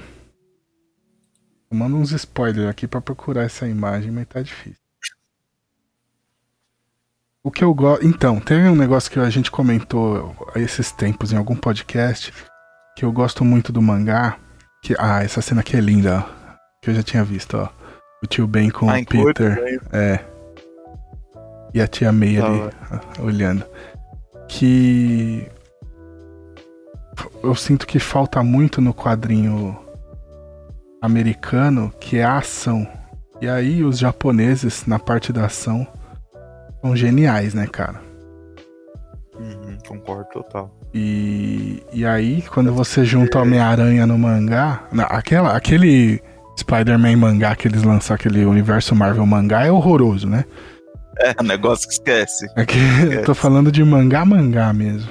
Aí com o Eu tô com um mangá aqui, eu vou até ler, cara. Eu vou ver se eu acho pra gente resenhar. Aham. Que é um mangá que eu acho que é do Homem de Ferro, que é do cara do, Yu, do Yu-Gi-Oh, cara. Ó, quem, ah, ó quem apareceu aqui, ó. A Silk. Eu esqueci o nome hora. dela em português. Então, não é só. Talvez seja inspirado um pouco nos. Nos, nos, nos desenhos, né? Porque a, Aham. a Silk nunca apareceu em filme. É, esse mangá que eu tenho aqui do. Do, do Kazuki Takahashi, que é o criador do Yu-Gi-Oh!, é do Homem de Ferro do Homem-Aranha. Vou ver se eu acho pra gente. Ah, legal. Legal. Legal, é legal pra caramba. E. Uh, ho, ho, ho, ho, ho, ho, ho. Spoiler já. Ah, tá. Tomei um puta spoiler aqui. Não vou nem mostrar. Aham. É. É. Não é o Peter Parker mesmo. tá. Vamos ver se sai aqui no Brasil isso daí. Provavelmente sai, tá? eles estão lançando bastante mangás. Estão saindo mangá de zumbis da Marvel também. É. Aqui. Mas aqui, eu vou mostrar uma última página aqui. Sendo um mangá do Deadpool, cara. Ó. Ah, é verdade, tem o mangá do Deadpool. É. Então, cara, Meio muito. Ultraman.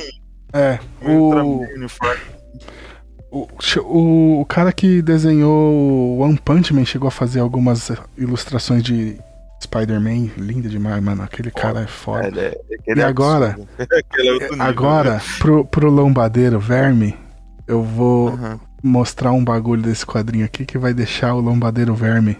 Tô falando com você mesmo, Gabriel. Maluco. Tá. É isso aqui, ó. Deixa eu ver aqui, tem que pegar na luz. Cadê? Verniz, Verniz localizado. Cadê? bonito demais.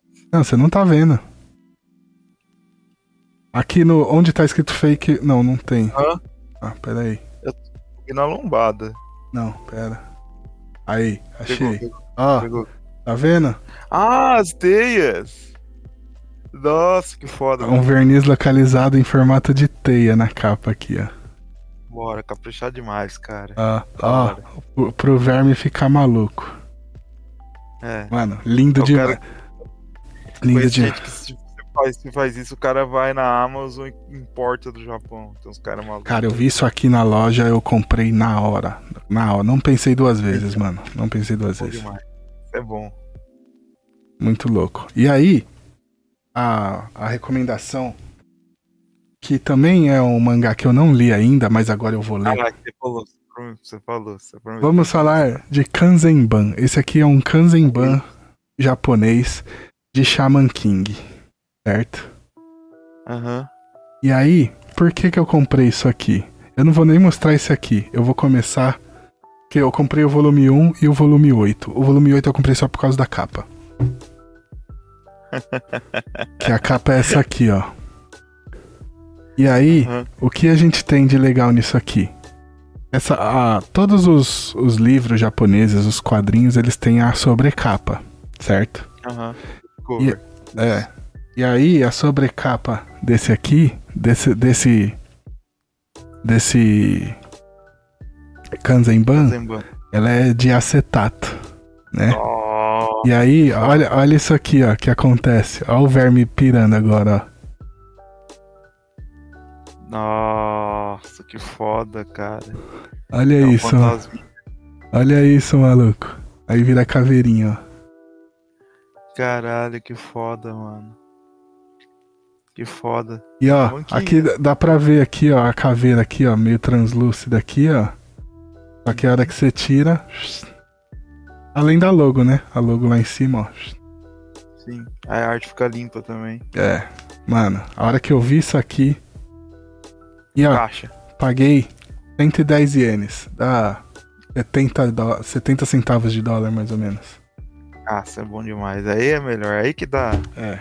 E felicidade. aí, peguei o volume 1 também, ó. Que aí o volume 1. Todos os, os volumes são assim, tá?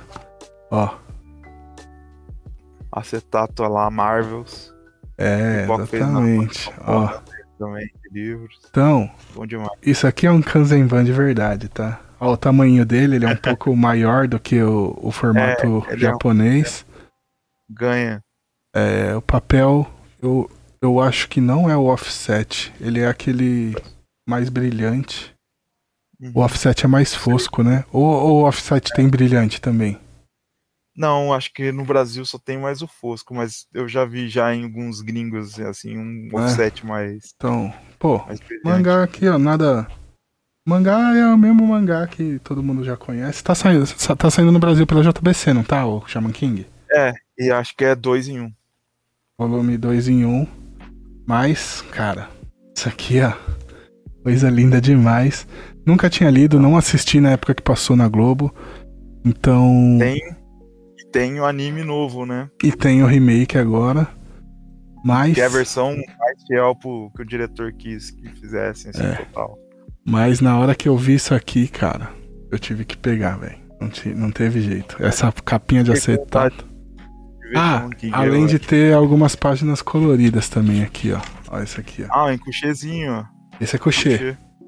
Esse é couchê. O de dentro Não sei se é couchê, se é aquele silk screen. Silk screen não é. Mas enfim. ó. Pode ser um couchê mais. Pode um ser cu- couchê fosco, né? Que fala. É. Eu acho que é o couchê fosco. Olha aí. Pô, bonito demais. E agora bonitão. eu tenho uma desculpa pra ler Shaman King agora. Não, vai fundo. Eu vi o anime, fiquei com vontade de ver. agora. É, não, mas é Anime porque, novo. cara, com um mangá desse eu tive que pegar, velho. Não tinha como. Não, bom demais. Te entendo, faria provavelmente o mesmo. Apesar de eu falar sempre, sempre se eu falar contra de coisa cara. Não, mas não foi cara, foi 70 centavos de dólar. É, exato. Ah, não, falando se for aqui no Brasil, né? É. Aqui Brasil. Esse aqui foi caro, ó. que Eu paguei. Esse, o do Homem-Aranha foi uns 5 dólares. É. Aí foi mais caro. Mesmo assim, mesmo assim faz a conversão aqui, não, você não paga nem fudendo nisso É, aqui. Mas, ó, tá rolando é, essa colaboração entre a, a Marvel e a Jump, ó. Ah, deixa eu ver se dá pra Foda. mostrar aqui. Pera aí. Aqui, ó. Marvel. Cadê? Foca. Foca, câmera. Câmera. Ajuda. Não focou até agora. Aí. Agora foi. Super Collaboration Marvel e Jump. É, 2020 tá o precinho aqui. Aí aqui tá falando, ó, que são 320 páginas. é- Ele é maiorzinho do que o mangá normal da Jump. Uhum. Páginas Ah, então deve coloridas. ser fechado, deve ser fechado mesmo. É, e aí deve ter de vários. Provavelmente vai ter de vários, né? Talvez o. Provavelmente o do Ai, Deadpool saiu nesse formato, né? Não, Deadpool saiu em dois aqui. E o dos, dos, dos zumbis também. Pô, Pedro, você vai fazer eu pegar, só pra me acompanhar você, mano, você vai fazer eu pegar os mangá da Marvel? Porque que eu sei que você vai pegar tudo, velho. Não sei, não sei. Vamos ver. Eu não sei, né? Não, não sei, sei. não tem, Eu, eu não- não tem nada Marvel que você compra aí. Eu não sei, eu não sei porque eu não, não vi outros. Eu só vi É. esse, entendeu? É, não é questão de querer ou não pegar, querer eu quero. Tinha também um do Superman lá, mas aí Superman eu não, não sou muito fã. Tá vendo, cara? Aí os caras vão começar a perseguir a gente, você vai ver, cara. Se eu gostar desse aqui, depois eu pego do Superman. Não, não dava pra gastar Pô, tanto. pô, Seu bem, seu bem. Mas ah, não, eu, eu cheguei a pegar o do Superman, folhear assim, Aham. mas aí eu falei assim, "Nha, É foda comprar comic book aí, cara. Então, aqui é foda, aqui é foda. tem que comprar mangá mesmo. Exatamente. Pra matar a vontade aí com o mangá da Marvel. É isso. Vambora então, Gabriel? Bora. Então, gente, vocês que acompanharam aqui até o final, muito obrigado. Não esquece de deixar o like, seguir o canal e ligar o sininho aí para saber quando tem novidades. Se você estiver vendo pelo YouTube, pelo Spotify ou por outros agregadores, deixa uma recomendaçãozinha para algum amiguinho e a avaliação nos agregadores. É, além de acessar o nosso site tropaderci.com.br e o arquivo da Tropa Dercy no YouTube. É, ficamos por aqui mais uma semaninha aí de Transmissão Pirata, nossa 42 segunda edição. Espero que Pô, estejam gostando desse formatinho novo. E seis já. Semana que vem tem mais, certo? Boa. Valeu, até mais. Valeu.